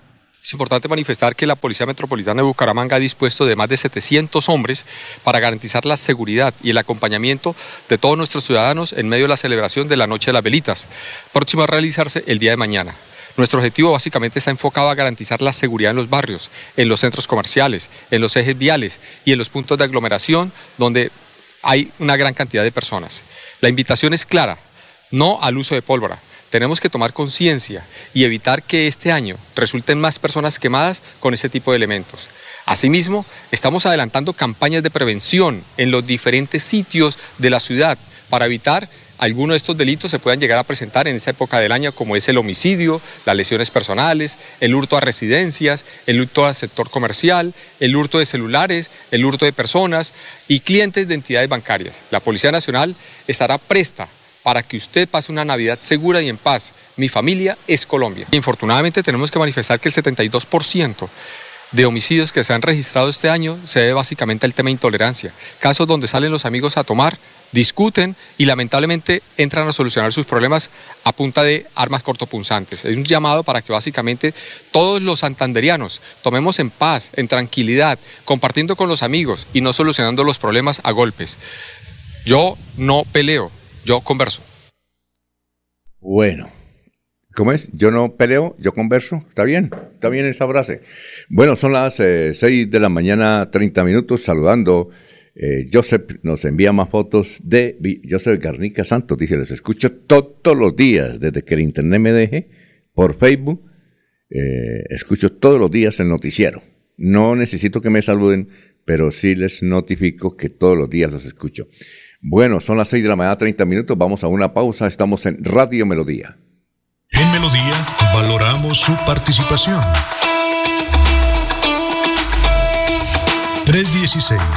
316-550-5022 es el WhatsApp de Melodía para que entremos en contacto. Envíenos videos o fotografías de las noticias de su comunidad y las publicaremos en nuestros medios digitales. 316-550-5022. El WhatsApp de Melodía para destacar su voz. Melodía, la que manda en sintonía. Apréndete las 3B para una vida óptima, bienestar emocional, bienestar social y bienestar físico. Cuando hablamos de calidad de vida, tu mente es prioridad, porque prioridad es amarse. Pide ayuda. 317-4402-158, 607-788-88, extensiones 1123 y 1114. Una campaña de la Gobernación de Santander y la Secretaría de Salud Departamental. Invitamos a todos los contribuyentes de Florida Blanca a estar al día con el impuesto predial, de alumbrado público y de industria y comercio. Recuerde que si no realiza el pago, se iniciarán procesos coactivos, secuestro, embargos o remate de bienes. Evite sanciones. Estar al día con los pagos es un deber de los ciudadanos. Para mayor información, acercarse al primer piso de la alcaldía o ingresando a la página web www.floridablanca.gov.co. Florida Blanca, gobierno de logros. El Moreno Alcalde. En todas las tiendas de Coomultrasan Hogar encuentra lavadoras, neveras, televisores, parlantes y muchos productos más de la marca LG que puedes comprar de contado o a crédito con nuestros convenios con electrificadoras y libranza. Encuéntrenos también en coomultrasan.com. Vigilada Super Solidaria. Como jardinero es el mejor, polinizando y esparciendo semillas. Todo un grandote que se vuelve niño, comiendo uvas y bromelias. Caminante de los páramos, feliz de ver correr el agua. Es el oso de anteojos, parte de nuestra biodiversidad que debemos proteger. CAS Santander. Soluciones inspiradas, derivadas y basadas en la naturaleza. Mesías llega a Bucaramanga. Gran concierto de Navidad con más de 70 artistas en escena. Coral Luis, Orquesta Sinfónica de la UNAM y solistas de talla internacional interpretan El Mesías de Handel. Únicas funciones, 20 y 21 de diciembre. Auditorio Luis A. Calvo. Compra tus entradas en latiquetera.com. Una realización de Cajazán. Patrocinan Clínica Foscal, WIS, Alcaldía Bucaramanga, 400 años. Vigilado Supersubsidio.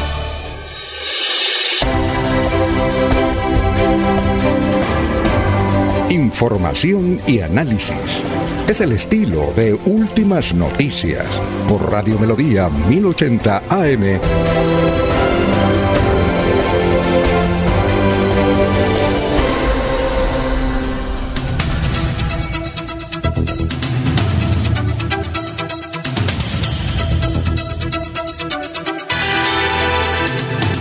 Bueno, nos escriben desde el sur de Bolívar. Aquí nos escribe desde el sur de Bolívar, dice, ah, del municipio de San Paulo. Alberto Rodríguez. Alberto Rodríguez dice, quiero denunciar eh, el asesinato de nuestro dirigente de Credos, Filadelfo Anzola Padilla. Dice que el hecho ocurrió en el, sitio Los Caguices, en el sur de Bolívar. Un hombre muy conocido en la ciudad de Barranca Bermeja eh, fue, eh, está amenazado y la unidad de protección nunca le paró bolas a las quejas que tenía nuestro compañero Filadelfo, que en las últimas horas fue ah, asesinado en el sur de Bolívar. Ahí está, se lo conocía Jorge. Él es de Credos, se llama Filadelfo Anzola Padilla, según nos reporta Alberto Rodríguez, que nos dijo, lo escucho aquí eh, cuando estoy en San Pablo o estoy en Santa Rosa. Ah, ¿lo conocía Jorge o no? No, Alfonso, no conozco al señor Filadelfo, Filadelfo Anzola Padilla. Sí, tengo acá la noticia, me ha llegado de, ah, ah, ya llegó la noticia, de, bueno. de Barranca Bermeja. Ah, bueno. En la cual reporta el asesinato de este líder social, miembro de, esta Corporación de Defensa de Derechos Humanos. Muy bien. Don Pedrito Ortiz. Don Pedrito Ortiz dice que eh, hoy miércoles 7 de diciembre del 2022 habrá el lanzamiento del Plan Navidad Mi Familia es Colombia que se realizará a las 8 y 30 de la mañana en la Plaza Cívica Luis Carlos Galán Sarmiento, estará la Brigadier General Jacqueline Navarro Gómez, la subdirectora de la Policía Nacional de Colombia. Ya la subdirectora es una mujer, vea usted, va a estar hoy. Eh, estará el señor gobernador, estará el señor alcalde de Bucaramanga. Muy bien, son las 6 y 36. Ayer le hicimos una entrevista mm, que a la doctora Claudia Porras dijo, yo todos los días lo escucho allá en el Socorro. Entonces dije, ah, bueno, como nos escucha, venga, le hacemos una entrevista. Y nos dio a conocer, dije, bueno, una, una, entrevista, pero denos la primicia. Denos la primicia. Dijo, la primicia, hay muchas. Primero que todo, que el señor Oscar Reyes no me deja quieta y eso me, denuncia por todo. Públicamente, yo lo denuncio a él, en cambio, a la fiscalía, al señor Oscar Reyes, que tiene una emisora. ¿Cómo se llama la emisora, Jorge? La nueva FM. La eso es en eh, ah, la nueva FM. Dijo, y ahí pone mi nombre, entonces yo tengo que ir a... Fui, eh, he ido a la fiscalía y le voy ganando el, trabajo. Entonces nos dijo Claudia, le dije, bueno, una primicia, eh, que Socorro también tendrá un intercambiador por la parte oriental. Cuando no viene a Bogotá, entonces por la parte oriental se van a construir 10 kilómetros para no entrar por el Socorro. Aquí está la, la entrevista que le hicimos a la doctora Claudia Porras. Bueno, doctor Alfonso, quiero saludar pues a todas las personas que en este momento también nos escuchan este importante eh, eh, pues programa, por supuesto. Bueno, pues efectivamente nos dimos la tarea desde que arrancó esta administración de hacer la debida diligencia de la gestión ante el Instituto Nacional de Vías, de actualizar los estudios y diseños justamente también pues para este corredor, para la variante del municipio del Socorro. Se decía que se tenían unos estudios y diseños, el INVIAS no los había adelantado, los había adelantado la Agencia Nacional de Infraestructura, quien se encarga de las concesiones Esa en el variante, país. para que los oyentes tengan una concepción, ¿nos la puede describir por dónde es y cuántos kilómetros tiene? Pues esta variante que como le menciono, el instituto sí adelantó en el 2020 esta actualización, eh, es alrededor de 10 kilómetros, ya se tiene el presupuesto estimado de alrededor de 180 183 mil millones de pesos. Lo importante también por destacar en estos estudios y diseños actualizados es que ya también se contempló toda la parte predial y ambiental. Y en octubre justamente de este año claro. también se, actual- se autorizó por parte de la autoridad ambiental, como lo es justamente la ANLA, en todo este componente, que ¿Y por también qué es muy es? ¿Por importante. qué lado? Para que la gente sepa. Por la parte alta, de hecho, también se, se consultó. alta, es decir, viniendo acá por la parte oriental. Eh, Correcto. De, de, de- de- Correcto. de Bogotá a Bucaramanga por la Correcto, parte oriental. Así es. Efectivo y lo, efectivamente, doctor, y lo más importante por destacar es que hoy el socorro, esta variante o estos estudios y diseños ya se encuentran en fase 3, que es lo más importante también pues para un gobierno también que, que entra, que arranca un proceso muy importante también y pues por supuesto que lo hemos expuesto en los diferentes escenarios donde hemos tenido la oportunidad de exponerlo Sí. ante Pro Santander, eh, también en Cartagena cuando estuvimos también con el señor presidente de la República. Importante destacar estos proyectos que se encuentran en fase 3. 187 mil, el municipio. pon- 183 mil. 180, ¿El municipio pone algo o no? Este ¿No? es un proyecto del Instituto Nacional de Vías. ¿Todo? Esperamos que haya voluntad, eh, no solamente del Te gobierno va a convencer a Petro. Mire, usted va y habla con Petro, le pone esa sonrisita tan bonita y yo sé que él, listo.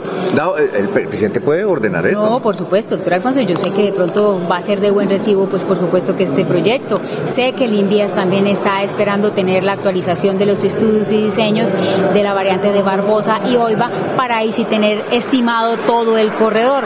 Pero voluntad hay desde el gobierno nacional como también del departamento de Santander por parte del señor gobernador de Santander. Y bueno, y pues por supuesto que nosotros los municipios quienes vamos a ser los beneficiados de esta importante obra de infraestructura. Bueno, ahí está la doctora Claudita que dijo, oiga, ¿usted por qué no me saluda por las mañanas? Dije, pues yo no sabía que usted escuchaba. Entonces, venga, claro, la doctora Claudia allá todos los días lo escucho. Alfonso. Ah, cuénteme. Es una buena noticia porque se incluye Barbosa, Oiva y lo que falta también, Alfonso. Porque tam- también... San Gil. Ah, pero sí, la de San Gil ya está ahí como No, no, demoradita. no, recuerde que. Esta ayer demoradita. Se, requieren 100 mil millones más para terminar esa obra que de alguna manera se está ejecutando, pero tiene muchas dificultades. Por ejemplo, una cosa simpática, una casa que tienen que demoler o comprar, o bueno, en el pasado valía, por decir una cifra, 5 pesos, hoy están pidiendo 1.500 pesos por esa casa. Entonces, imagínense, tienen que ajustar el 1500, presupuesto para la 1500, compra. 1500 millones, ¿no? ¿Cuánto? No, no, no, yo digo cinco pesos por dar una cifra, porque yo no soy experto en, Ah, en el urbanización. Me refiero, porque eso se tiene que proyectar, actualizar eh, predios. En Barbosa, cuando se habló de construir el aeropuerto La Esperanza o el aeródromo en otro, en otro lugar, una finca que valía 50 millones, a partir de que se habló del proyecto, decían, mi finca vale 5 mil millones, no es que si no me la compran por ahí no se puede hacer nada. Entonces, Sí, claro. y además decía el, el ciudadano, no es que tengo que pagar el impuesto, tengo que pagar renta ocasional, tengo que tal, por eso me vale ahorita 5 mil millones. Y si no hagan el proceso y ustedes con el proceso duran cinco años para que me quiten la tierrita, entonces mejor arreglar a tiempo. Eso es lo que está pasando, por ejemplo, en la variante en, el, en San Gil. No se compraron los terrenos en el momento y ahorita hay dificultades. Muy bien. Eh, vea, Jorge, usted tiene muchos seguidores, ¿no? Vea cómo, cómo andan pendiente tanto así que ese seguidor grabó lo que usted dijo y envió lo que usted dijo, ¿no? O sea que sus conceptos son muy impactantes. Necesitamos que todos esos seguimientos y esos aprecios se conviertan en anchetas para esta temporada. Bueno, pero que ese audio, ¿qué, qué, qué significaba? Es que yo no lo alcancé. ¿no? Porque no, no, lo he descargado, toca. Mira. Sí. Ah, muy bien, vea, pues, tiene ahí. Estoy acá entretenido, don Alfonso, con una información que me llega. ¿De qué es? Directamente desde el interior de la Cámara de Comercio de Bucaramanga. A ver, que con respecto al decreto eh, eh, por el cual pues eh, se dio la salida de los miembros de los representantes del gobierno ante la junta directiva de la cámara de esta entidad eh, me dice la fuente que al interior se están manejando los siguientes nombres de quiénes serían eh, las personas que llegan a reemplazar a, a esos delegados del, del- del gobierno en la junta directiva. Me habla de Jaime Ardila. Jaime Ardila Barrera, claro. Jaime Ardila Barrera es un educador. Él fue ¿Usted, usted lo conoce? Claro, él creo que es de San Gil. Jaime Ardila Barrera. Él fue auditor general de la República. ¿Recuerda usted? Tremendo cargazo. En el gobierno de Juan Manuel Santos, creo, de Uribe. Jaime Ardila Barrera es un gran educador, directivo universitario, docente. Buena gente, además. Bueno, ¿Quién también más? dan el nombre de Hernando Báez. Hernando Báez. ¿Lo conoce Laurencio? Eh, Me parece que Hernando Báez es como de Charalá. Me parece, me da la impresión que es un dirigente cooperativo. Bueno, ¿Laurencio lo conoce o no? Laurencio lo conoce mucha gente, ¿no? Laurencio, Bueno. se fue a tomar tinto. Bueno, Uno ¿quién- más conocido, quién es? Donaldo Ortiz. Ah, puede ser, pero eh, que el, el lunes nos dijo que todavía no lo han llamado. Donaldo puede ser y sería un buen dirigente de la Cámara de Comercio. Un Y barraco. La, la fuente indica también, habla sobre una mujer de apellido Santo Domingo. ¿Santo Domingo? ¿Pero es? Sí, no, no, no me da el nombre. Alfonso, ¿qué pasó con su amigo de hoy? No, no, no apareció. No, Se pues. asustó. ¿Qué pasó? No, no sé, lo estamos esperando. Como él tiene mucha actividad, viaja mucho. Sí, Oscar Yair nos había dicho que venía a las seis a traernos una primicia política dura. Pero es que como eh, últimamente lo están mencionando mucho en los medios de comunicación en Bogotá, la televisión, le tienen hasta continuidad en la noticia, tal vez lo llamaron y dijeron que, que fuera, pero aquí lo estamos esperando al doctor Oscar Yair que trae Y primicia. mucho viento, Alfonso. Oiga. Iba a llover. Oiga. A llover muchas noticias, pero bueno, nada. usted conoce a. ¿Cómo se, cómo se llama Dusan? Eh, Dusan no. Eh, ¿Cuáles son los nombres? Bueno, Jaime Hernando Ar- Báez. Hernando Báez. ¿Usted conoce a Hernando Báez, don Laurencio? Me parece que sí. Me Bueno. parece, es que lo que pasa, yo conozco mucha gente, como se dice, de presencia, pero los nombres hmm, se me olvidan media hora después La porque que- no los anoto. Jorge, yo estoy seguro, completamente seguro, que una de las. Son cuatro. El, el gobierno tiene derecho a cuatro delegados, ¿no? Sí, señor.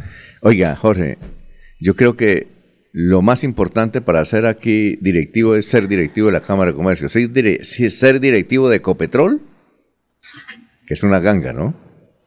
Allá, mm, ¿quién fue el que me dijo? Por sesión pagan un millón de pesos, ¿no? un millón por sentadita ahí, por tomar tinto, mirar, aplaudir. Un millón, ¿no? Y con todas las prerrogativas, ¿no? Si uno es directivo de Ecopetrol, eso, regalito en ocho. Y ser directivo de la Cámara de Comercio es una bendición tremenda, porque es delegado del presidente y tiene un estatus, además ganan por, para asistir a las reuniones, pero la influencia en la sociedad es tremenda. Eh, es cuatro, son cuatro, ¿cierto Jorge? Sí, señor. Y yo estoy, y yo estoy casi seguro que va a ser eh, una representante del gobierno, es la doctora Silvia Rugeles, socorrana, usted la debe conocer, ¿no? Fue notaria. Sí, claro. Notaria de Bucaramanga, fue congresista también por el nuevo liberalismo, fue representante de la Cámara en el año, creo que 84, algo así. Y, y ella actualmente preside Santanderianos con Petro, pero ella lo cre- creó ese movimiento antes de que Petro fuera presidente, ¿no? Ella se fue al agua, al agua y listo. Santanderianos con Petro, se reúnen cada ocho días ahí en la Cámara de Comercio, yo me los encontraba ahí. Yo pienso que ella va a ser, es decir, sería un error si el doctor Petro no la nombra, ¿no? y ella conoce mucho de cultura y todo eso. La doctora Silvia Rugeles. Esos son los nombres, ¿no? Toca esperar. Oiga, y en Bogotá eso también está a pedir de boca esa información, porque la Cámara de Comercio de Bogotá es una de las mejores de Colombia, tiene una tan, tanta fuerza tiene que tiene universidad propia, la Cámara de Comercio en Bogotá. Eso lo manejaba Germán Vargas Lleras. Manejaba la Cámara de Comercio y eso era el presidente de la República de la época, no sé si actualmente, pero era un, hombre decisorio en la elección de los directivos de la Cámara de Comercio de Bogotá. Es un, es un conglomerado inmenso, importante. Eh, uno de los rectores de esa, de esa universidad de la Cámara de Comercio en Bogotá, que tiene convenios, yo creo que es la universidad que más convenios internacionales tiene, que es la Cámara de Comercio de Bogotá. Eh, uno de los rectores fue el que fue ministro de Hacienda en el gobierno de Duque, el doctor Restrepo. Usted lo conoce, ¿no? ¿Recuerda el doctor Restrepo? Uno de los rectores, el doctor Restrepo, no recuerdo el nombre, el que reemplazó a Carrasquilla. El doctor Restrepo fue rector de esa universidad. Y creo que allá también trabaja, si mal no estoy, o trabajó, la hija de César Gaviria, eh, María Paz Gaviria. Ah, bueno. Bueno. Oiga, Jorge, ¿usted sabe cuándo conoceremos los nombres de los no están esperando el decreto, don Alfonso, están esperando notificado, me imagino que al removerlos también vendrá la designación. Ah, muy bien, pero... Hay un hombre, una, mujer santanderiana, hay una mujer santanderiana que también hizo parte de la Junta Directiva de la Cámara de Comercio de Bogotá en varias oportunidades. ¿Quién? Doña Leonor Serrano de Camargo. Ah, también fue la Cámara de Comercio de Bogotá. De Bogotá, en varias oportunidades ha estado allí. Eh, con asiento en la Junta Directiva. Eh, eso está estatus, estatus de ministro, ¿no? En Bogotá. Bueno, vamos a una pausa. La charlita está buena. Aquí tenemos otros datos que nos manda don Pedrito Ortiz. Ya los voy a leer. Son las 6 y 49. Estamos en modo mundial y para ver los partidos nada mejor que una buena compañía. Disfrute el sabor de un buen vino o el licor de su preferencia en las mejores marcas nacionales o importadas. Se las ofrece la Embajada Zapatoca. También tenemos tortas, ponqués y mil delicias más. Servicio a domicilio las 24 horas. Llámenos a la línea celular 320-2977-756 o al 315-6654-131 Estamos ubicados en la carrera 27, número 1406 y en la carrera 27, número 3380 en Bucaramanga. La Embajada Zapatoca le hace más feliz el Mundial de Fútbol sin salir de su casa. Es nuestro amor en Bucaramanga, el campo volvió a tener su propia vida. Los productores y comerciantes de las veredas y corregimientos están viendo cómo sus impuestos se vuelven obras que cambian la calidad de vida de sus familias y de todo el sector rural, generando oportunidades de negocios en condiciones justas para que les entre más platica a sus bolsillos y transformen por siempre su futuro. Alcaldía de Bucaramanga. Gobernar es hacer. Queremos que disfrutes de un servicio de energía confiable y de calidad. Por eso, trabajamos en el mantenimiento de la infraestructura eléctrica. Para que estés informado oportunamente de las fechas y horarios, síguenos en nuestras redes sociales o consulta toda la información en www.esa.com.co. ESA, Grupo EPM, Vigilado Superservicios. En ella no hay desperdicios ni desechos. Es proveedora de nutrientes, materiales y energías fuente de biodiversidad y mil servicios. Gracias, bella naturaleza, madre y maestra para toda la vida. CAS Santander. Soluciones inspiradas, derivadas y basadas en la naturaleza. Estudia en Uniciencia es de 1.250.000 pesos. Horarios flexibles, calidad docente y educación al mejor precio. Uniciencia te acerca a tus metas. Matricúlate en el 317-667-0986 www.uniciencia.edu.co. Matricúlate en el 317-667-0986 o si no, en la página uniciencia.edu.co. Escucha Últimas Noticias por Radio Melodía. Últimas Noticias por Radio Melodía, la que manda en sintonía.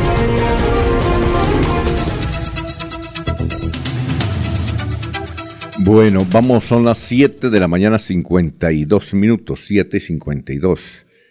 Ah, per, 7, eh, perdón, 6 y 52, sí. 6 y 52, escúchame. 6 y 52. Eh, ya está la noticia eh, que sobre el sellamiento de cuatro establecimientos de venta de pólvora en Bucaramanga, de los hermanos Balaguera. No hemos logrado comunicación con ellos. Los teléfonos que nos dio eh, Carmen Elise, sobre todo el presidente de la Asociación de Industrias de la Pólvora aquí en Santander, el doctor Alberto Núñez. Alberto Núñez La Torre, no hemos conseguido comunicación. Fundación Renace Mi Edad Dorada dice Feliz Navidad, unión, alegría con los deseos de grupos adultos, Mis Años de Oro y Fundación Renace Mi Edad Dorada. Elsie Patricia Archilas, buenos días señores Radio Melodía. Como siempre, saludando, feliz día para todos. Eh, también nos, escribe Sandra Parra, desde Barranca Bermeja la muerte de nuestro compañero y líder de, de Credos, eso ya estaba anunciado, como la crónica de una muerte anunciada. Eh, estaban que lo mataran, que lo mataban y lo mataron, y no nos hicieron caso. No dicen que en el gobierno de Petro todo iba a cambiar, nos dice Sandra Parra, haciendo esa pregunta desde Barranca, por la muerte de ese gran dirigente del sur de Bolívar, que fue muerto Filadelfio en las últimas horas. Eh, Judith eh, Bernal nos escribe de San Alonso. Víctor Martínez desde San Francisco. Octavio Guarín, presidente de la Junta de Acción Comunal del barrio La Ceiba. Y mm, nos, también nos informa aquí, son muchos los mensajes, pero entonces aquí tenemos uno que dice que la alcaldía de Bucaramanga anunció la creación de una escuela, una escuela para niños de escasos recursos. Pedro eh, no la ha puesto en funcionamiento. Dice, eh, esta es una buena noticia de la casa, o mejor, esta es una noticia de la casa Búho, en Bucaramanga, en la carrera 27 con calle 33. Eh, fue inaugurada hace dos meses esa escuela y no la han abierto al público y las madres, cabeza de familia, se están quejando y que hay muchos requisitos.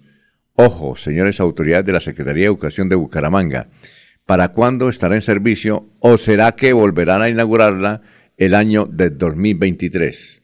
La escuela se llama Casa Búho para niños.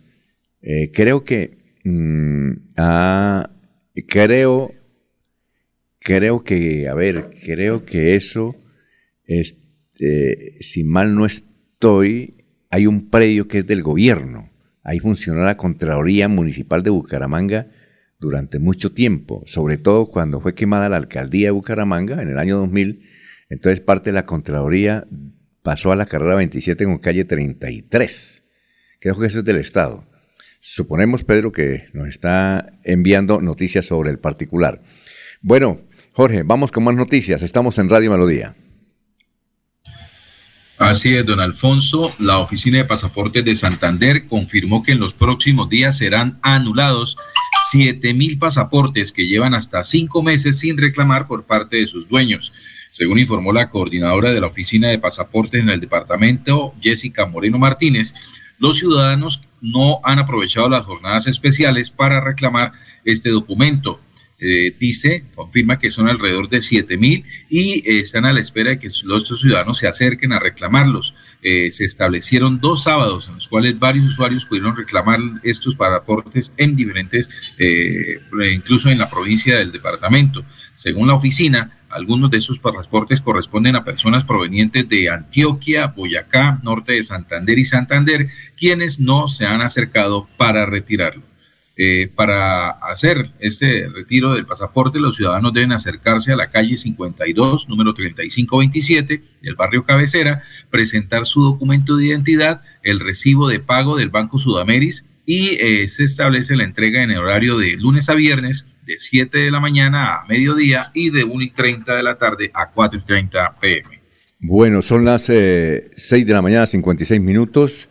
Eh, Rodrigo Palencia nos dice, les eh, escucho aquí en el barrio del centro de Bucaramanga, la pólvora estos días no me ha dejado dormir porque el ruido es tremendo y sobre todo mi mascota eh, ya está estresado y tengo que llevarla varias veces a la veterinaria. Entonces, al fin que aprobaron o no aprobaron la venta de pólvora y aquí cerca donde yo vivo hay un expendio de pólvora. Hay que, anunciarlo y dígame dónde vive el señor para anunciarlo de una vez a la policía.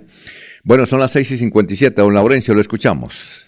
Alfonso, en diciembre solo propuesta de subsidio para el campo, para el campesino. Robinson Aguilar Oviedo, campesino bumangués, porque todos hablamos de defender el campo, pero mire, los créditos para el sector agropecuario están muy elevados. Toca primero hipotecar la casa donde vive el campesino la finca para poder recibir unos cuatro centavitos para los insumos, pero que sea este señor que nos hable, don Robinson Aguilar Oviedo, cuál es la situación real que viven los campesinos de Bucaramanga, Santander y Colombia una ola invernal bastante fuerte, están dañando muchos cultivos por la cuestión de la lluvia, aparte, y entonces no hay forma de traerlos. Cae todo caro, como los insumos, como lo que uno va a comprar para la finca y como lo que uno trae también está como trabajando fuerte en el campo. ¿Y los subsidios anunciados? Hoy no ha llegado ninguno. Estamos ahí esperando, ahí, pero no, se ve prontamente en, solo propuestas. Entonces difícil para vivir sabroso. Bastante, bastante difícil. Para el campo está muy duro porque todo caro, subieron los artículos de lo que compramos para los insumos de las plantas subieron mucho, el doble, el trip, y uno va a vender y, quieren que, que, que pagarle uno el precio del año 2019 cuando todo subió el trip. Yuca, el plátano, la papaya y todo eso va como la libra. Hoy en día la yuca está casi a 2.700, a 3.500. El plátano hace dos años estaba a libra a 800, 1.000 pesitos. Hoy está a 2.500, 2.700, un incremento del 150%. El aguacate está a 2.000 la libra. El maíz molido, el maíz entero, estaba hace dos años a 40.000 pesos, 45.000, ahora está en 102.000. Quiere decir que subió el doble. El maíz subió el doble, los derivados de él deben subir el doble y no han subido ni el 30%. Entonces el campesino está prácticamente atrancado porque no, no está haciendo realmente lo que es. Y el transporte también, al momento de transportar, si las carreteras son malas, se dañan los productos. ¿Quién pierde? El campesino. En Colombia sale más caro producir esos productos que traerlos de afuera, que era mejor traer de afuera que cultivar acá. ¿Qué hicieron? Pues acabaron los productores nacionales, las semillas nacionales quedaron las más perjudiciales porque la semilla colombiana no se quedó, no hay procedimiento. Recuperar las semillas tradicionales, buscar la forma de que Colombia tenga su banco, la cosecha no se pierda, que venden de afuera solo un cultivo y ya no sirven para más. Toca estar compra y compra, entonces arrancando más por la semilla es un costo adicional. Cuando antes la producción de maíz, por ejemplo, era el maíz tradicional de la zona y uno sacaba, la misma maicera sacaba un surco y cuando sacaba y sembraba otro corte más grande y nunca se perdía y la variedad iba mejorando a través del tiempo. Ahora no, ahora son semillas transgénicas y esas semillas lo que hacen es que uno hace la cosecha.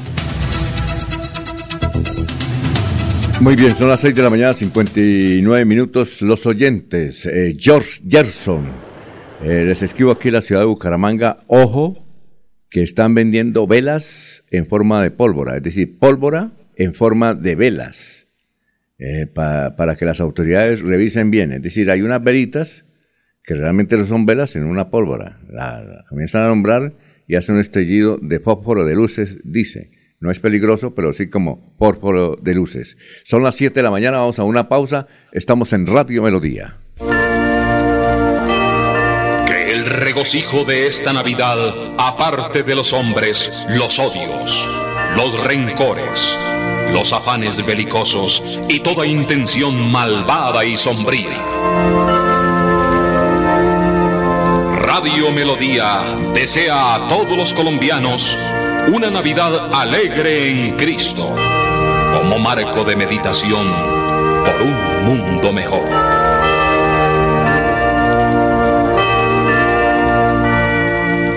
Tu mente es una parte importante de tu cuerpo. Habla de tus sentimientos libremente. Prioridad es amarse. La depresión, ansiedad, miedo o angustia deben tratarse. Pide ayuda 317-4402158, 607-788-88, extensiones 1123 y 1114 una campaña de la Gobernación de Santander y la Secretaría de Salud Departamental.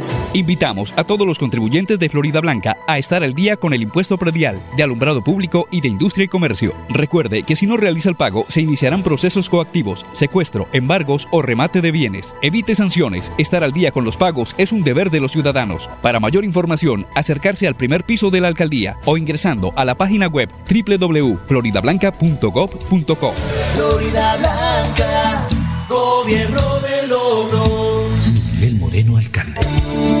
Los invitamos a sintonizar el programa Curación Natural del doctor Ricardo González Parra, Medicina Biológica y Alternativa, de lunes a viernes en los horarios 7 y 30 y 9 y 30 de la mañana, los sábados 7 y 30 de la mañana y 12 del mediodía. Aquí encontrará la orientación profesional para todo tipo de enfermedades, tratamientos con medicamentos naturales. Llame y agende su cita médica al 313-392-2623. 313-392-2623.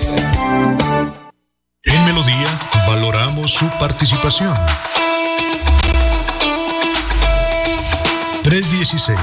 316-550-5022 es el WhatsApp de Melodía para que entremos en contacto. Envíenos videos o fotografías de las noticias de su comunidad y las publicaremos en nuestros medios digitales. 316-550-5022. El WhatsApp de Melodía para destacar su voz. Melodía, la que manda en sintonía.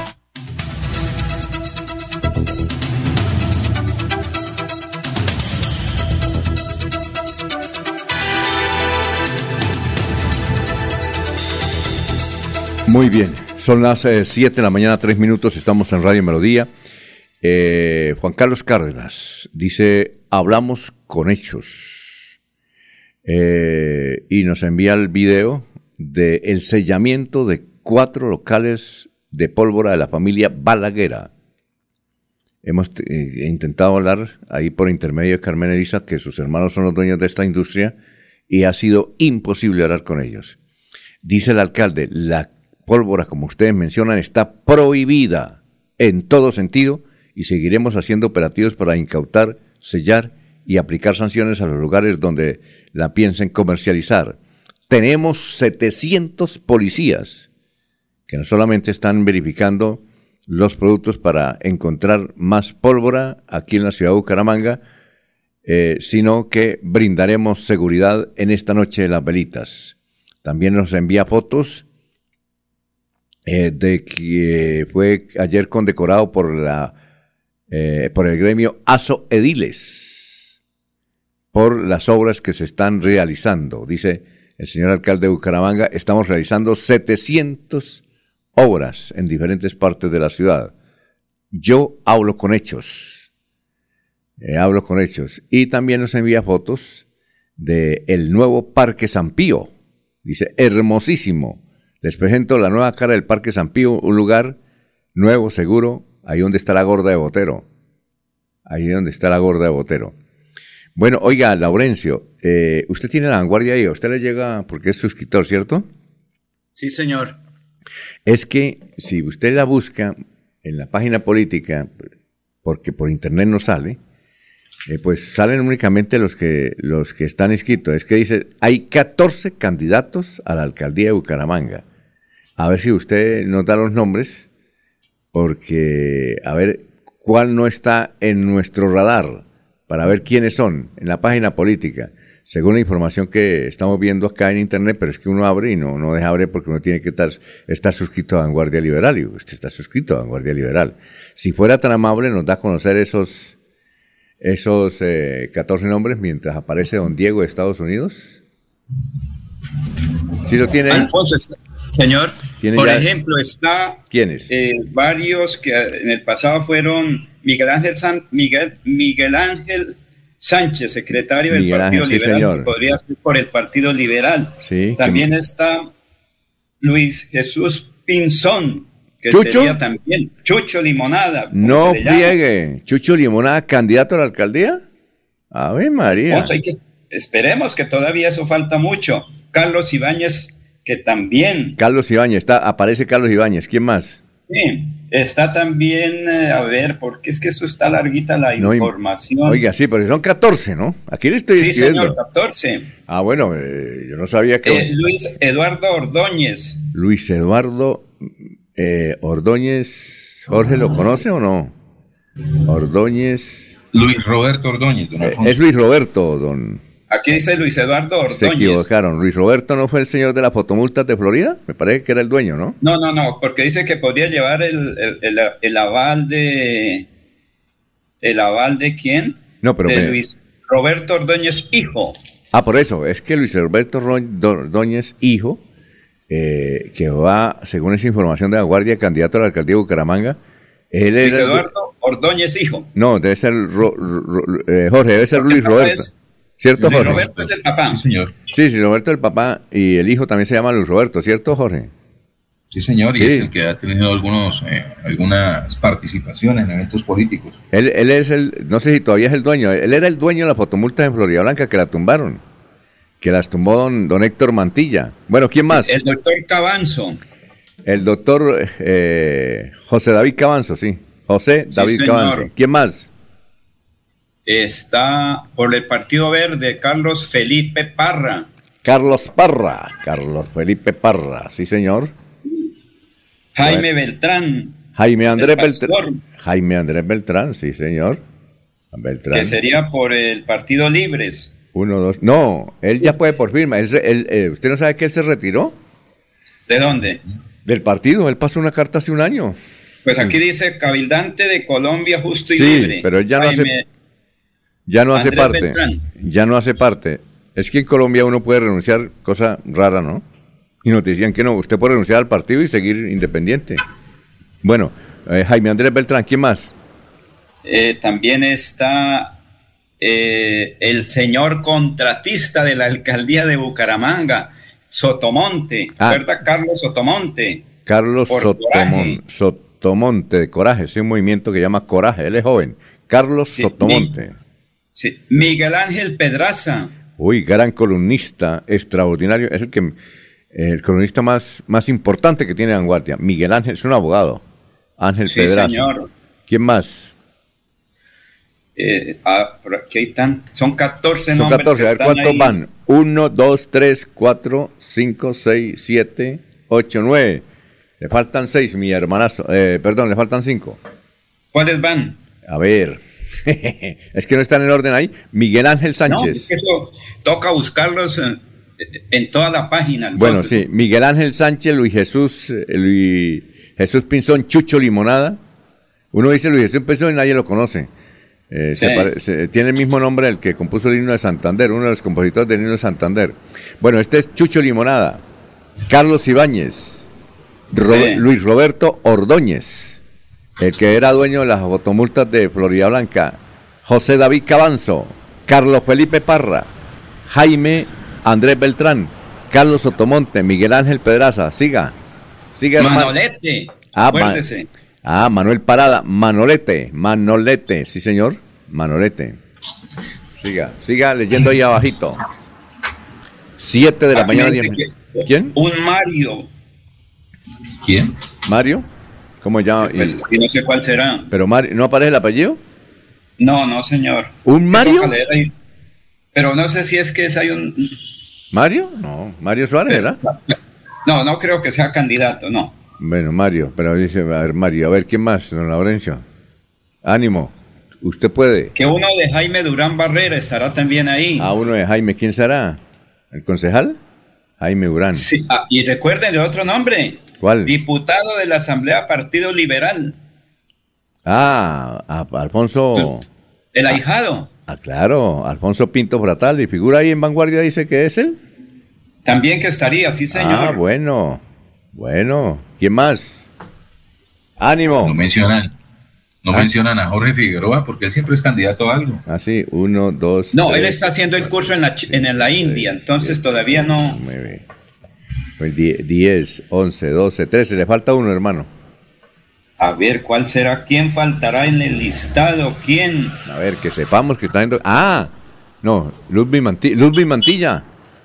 Ludwig Mantilla, sí, Ludwig Mantilla. El amigo del, del ¿cómo es? Del, de don Ramiro Carvajal, Ludwig Mantilla. Ah, ya. Eh, Jorge, ¿usted tiene alguien más? Entonces ahí están los 14. Voy a leerlos nuevamente según Vanguardia, ¿no? Eh, Miguel Ángel Sánchez, eh, Luis Jesús, uno de ellos va a ser el alcalde, Luis Jesús eh, Pinzón, Chucho Limonada, Carlos Ibáñez, Luis Roberto Ordóñez, José David Cabanzo, Carlos Felipe Parra, Jaime Andrés Beltrán, Carlos Otomonte, Miguel Ángel Pedraza, Manolete, el popular Mario, dice usted que un Mario, uno de Jaime Urán, Alfonso Pinto Pratali y Ludwig Mantilla. Ahí están los 14. Los Carlos ca- Sotomonte ya está, ¿cierto? Sí, Carlos Sotomonte está allá. Claro, claro. Oviedo. Ah, eh, ese es Faltón. Eh, Lo Ah, creo que ese es, el, ese es el que hablaban de Mario, ese es el señor, eh, ¿cómo es que se llama? el concejal. Oviedo.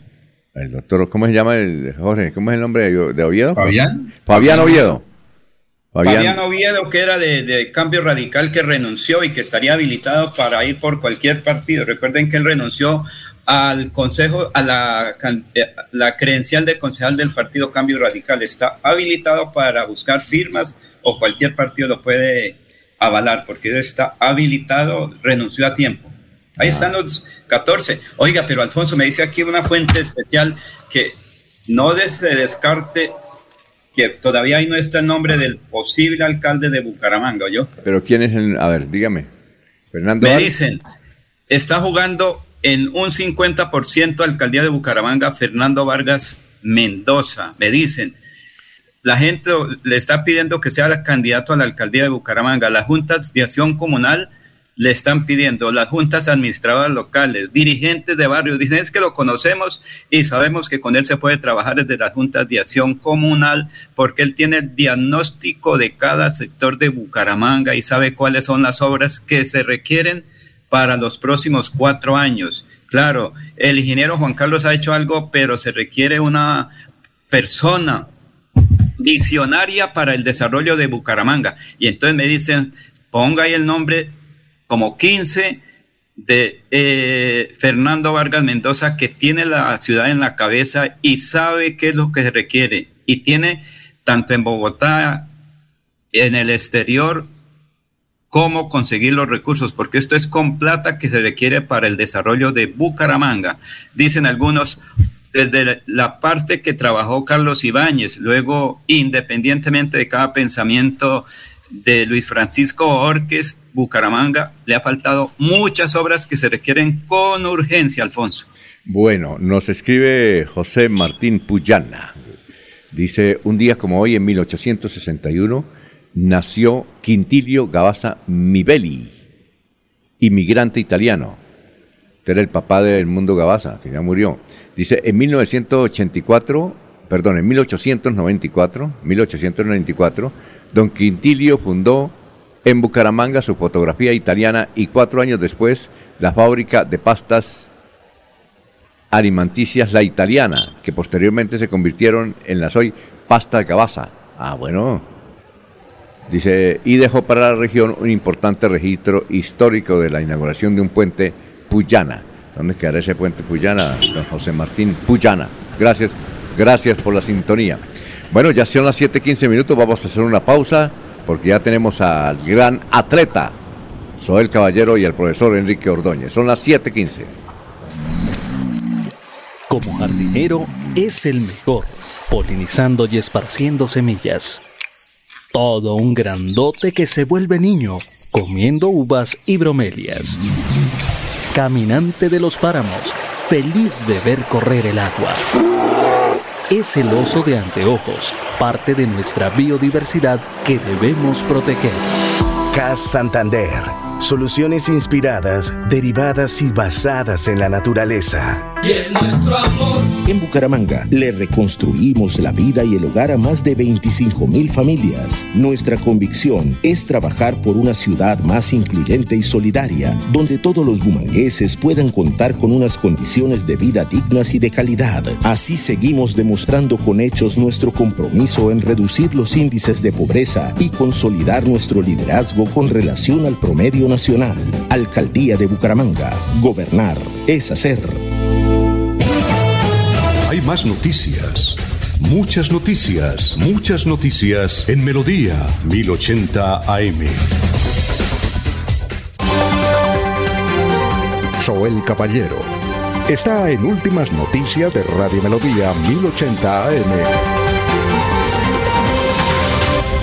Buenos días, Alfonso, para usted, para los compañeros, igualmente para todos los oyentes. Ayer se llevó a cabo un nuevo Consejo Extraordinario de Seguridad con el fin de analizar los últimos asesinatos que se han presentado en Barranca Bermeja. El secretario del Interior, Luis Manuel Toro Hernández, ha dado a conocer que se elevó una solicitud al gobierno nacional y se ha pedido al director de la policía que aumente el pie de fuerza para Barranca Bermeja. Además, dio a conocer que se intensificarán los patrullajes entre los uniformados de la policía y el ejército en los sectores críticos comunas 3, 5, 6, 1 y 7, donde vienen siendo afectados por los ataques iracariales. Finalmente, dio a conocer que continúa vigente la recompensa de 350 millones de pesos para quienes suministren información que permitan capturar a los responsables de los hechos violentos. Por otra parte, a partir de las 8 de la mañana, en la sede nacional de la Unión Sindical Obrera, USO se llevará a cabo una rueda de prensa con el fin de presentar a los medios de comunicación el nuevo presidente de la USO Nacional, Henry Jara Jara, quien fue elegido estatutariamente. Noticias con las que amanece el distrito continúen compañeros en estudios en últimas noticias de Melodía 1080 AM. Enrique Ordóñez Montañés está en últimas noticias de Radio Melodía 1080 AM. Muy bien, 400 años de Bucaramanga. Pregunta pendiente, profesor Enrique Ordóñez. Son las 7 de la mañana, 18 minutos. ¿Cómo vestían los hombres y las mujeres en Bucaramanga a partir del año 1900, profesor? Y tenga usted muy buenos días. Muy buenos días, Alfonso y oyentes de Últimas Noticias. Alfonso, es muy fácil eh, reconocer cómo vestían los hombres y las mujeres eh, a partir de 1900. Si usted observa una fotografía de la antigua Bucaramanga, donde están, por ejemplo, en el mercado transitando por la calle Real, que era la calle que hoy es el Paseo del Comercio, y observamos a todos los ciudadanos que transitaban y cómo vestían. Iban vestidos de vestido completo pero de drill, saco y pantalón de drill y sombrero. Esa era la indumentaria de los caballeros. Eh, les preferían el, el color blanco, los colores eran el blanco, el gris y el verde, verde oliva. Eh, esos eran los tres colores preferidos, pero esa era la indumentaria de los caballeros de drill, de drill, pantalón de drill, saco de drill y sombrero, sombrero para protegerse del sol. Y las damas vestían con vestido largo, un vestido largo que pues naturalmente era más abajo de la rodilla. Eh, debajo del, del, vestido pues se usaban lo que se llama, lo que llamaban las mujeres la combinación, la combinación, y pues después la ropa interior. Y también vestían con sandalias, sandalias, ese era la, la, el calzado que utilizaban las damas. Las sandalias para las damas, la, el vestido largo, era un vestido largo de tela, pues naturalmente ordinaria. Esa era la indumentaria de los hombres y de los eh, caballeros eh, a partir de 1900, Alfonso. Muy bien. Eh, el cambio de la moda en el vestir dio nacimiento a otras profesiones y al comercio en general. ¿Cuáles fueron esas actividades que aparecieron, profesor? Alfonso, con el paso del tiempo, los hombres eh, adinerados empezaron a cambiar los vestidos de drill por los trajes de paño. Los trajes de paño que traían generalmente el exterior, los eh, y también pues el sombrero ya no ya no lo usaban los trajes de paño los llegaron a, a Bucaramanga y a otras ciudades porque los traían la, la, la gente que llegaba, los extranjeros. Llegaron muchos palestinos, palestinos y sirios. Pues aquí se llamaban los turcos. Todo el mundo decía los turcos, pero eran sirios y palestinos.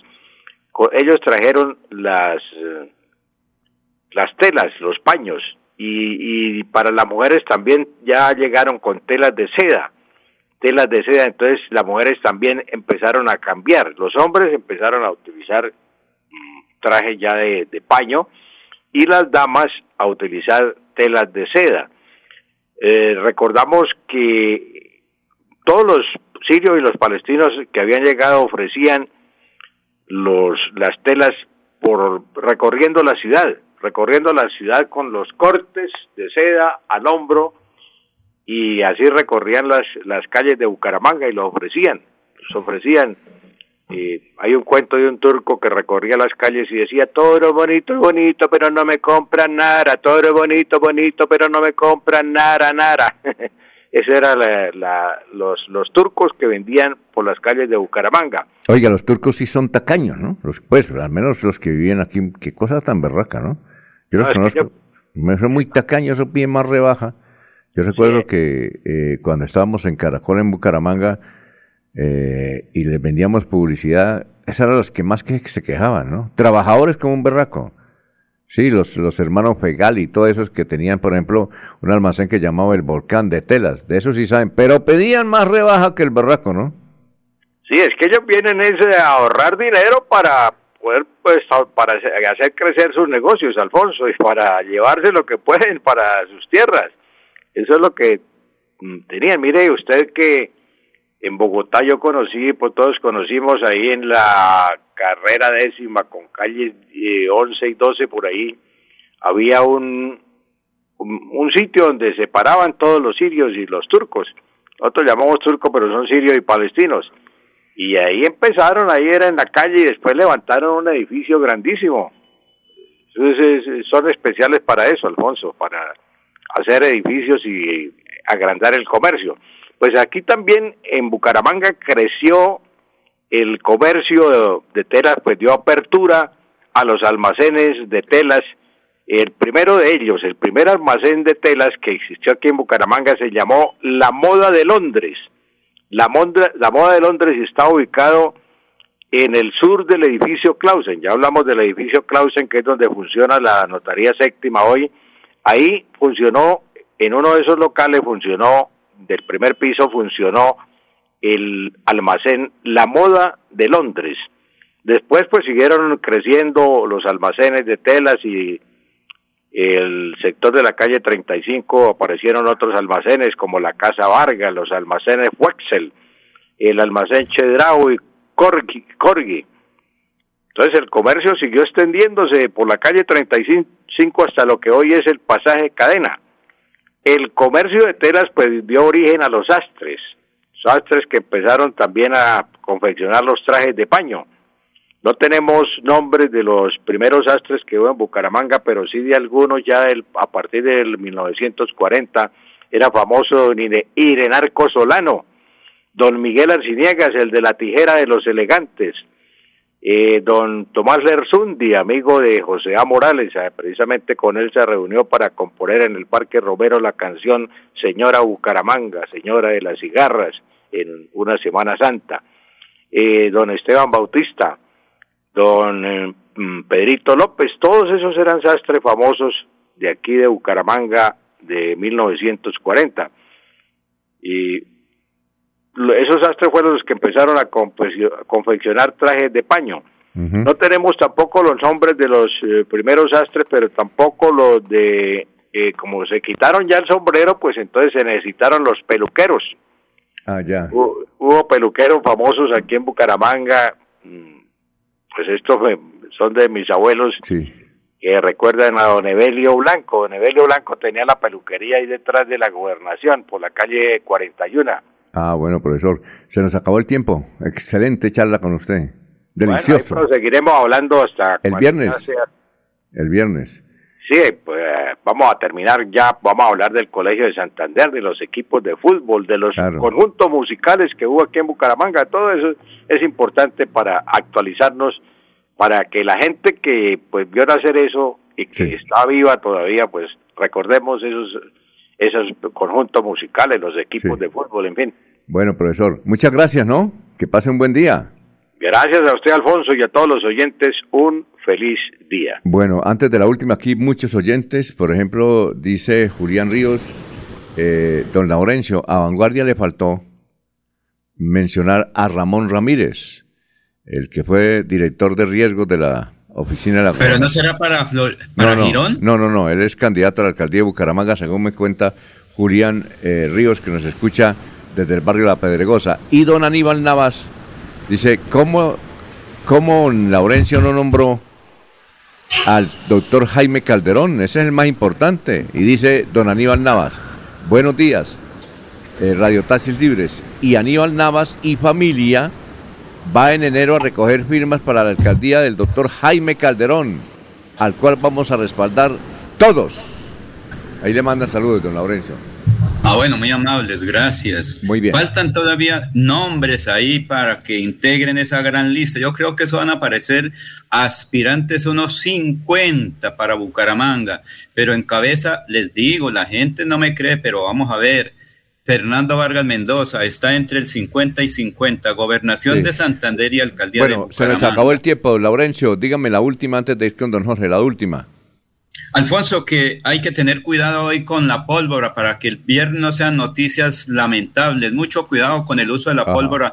Sobre todo hoy las velitas para Listo. que los niños, jóvenes o Bueno. niñas resulten quemadas. Mucho cuidado con las velitas también hoy. Bueno, don Jorge, la de irnos.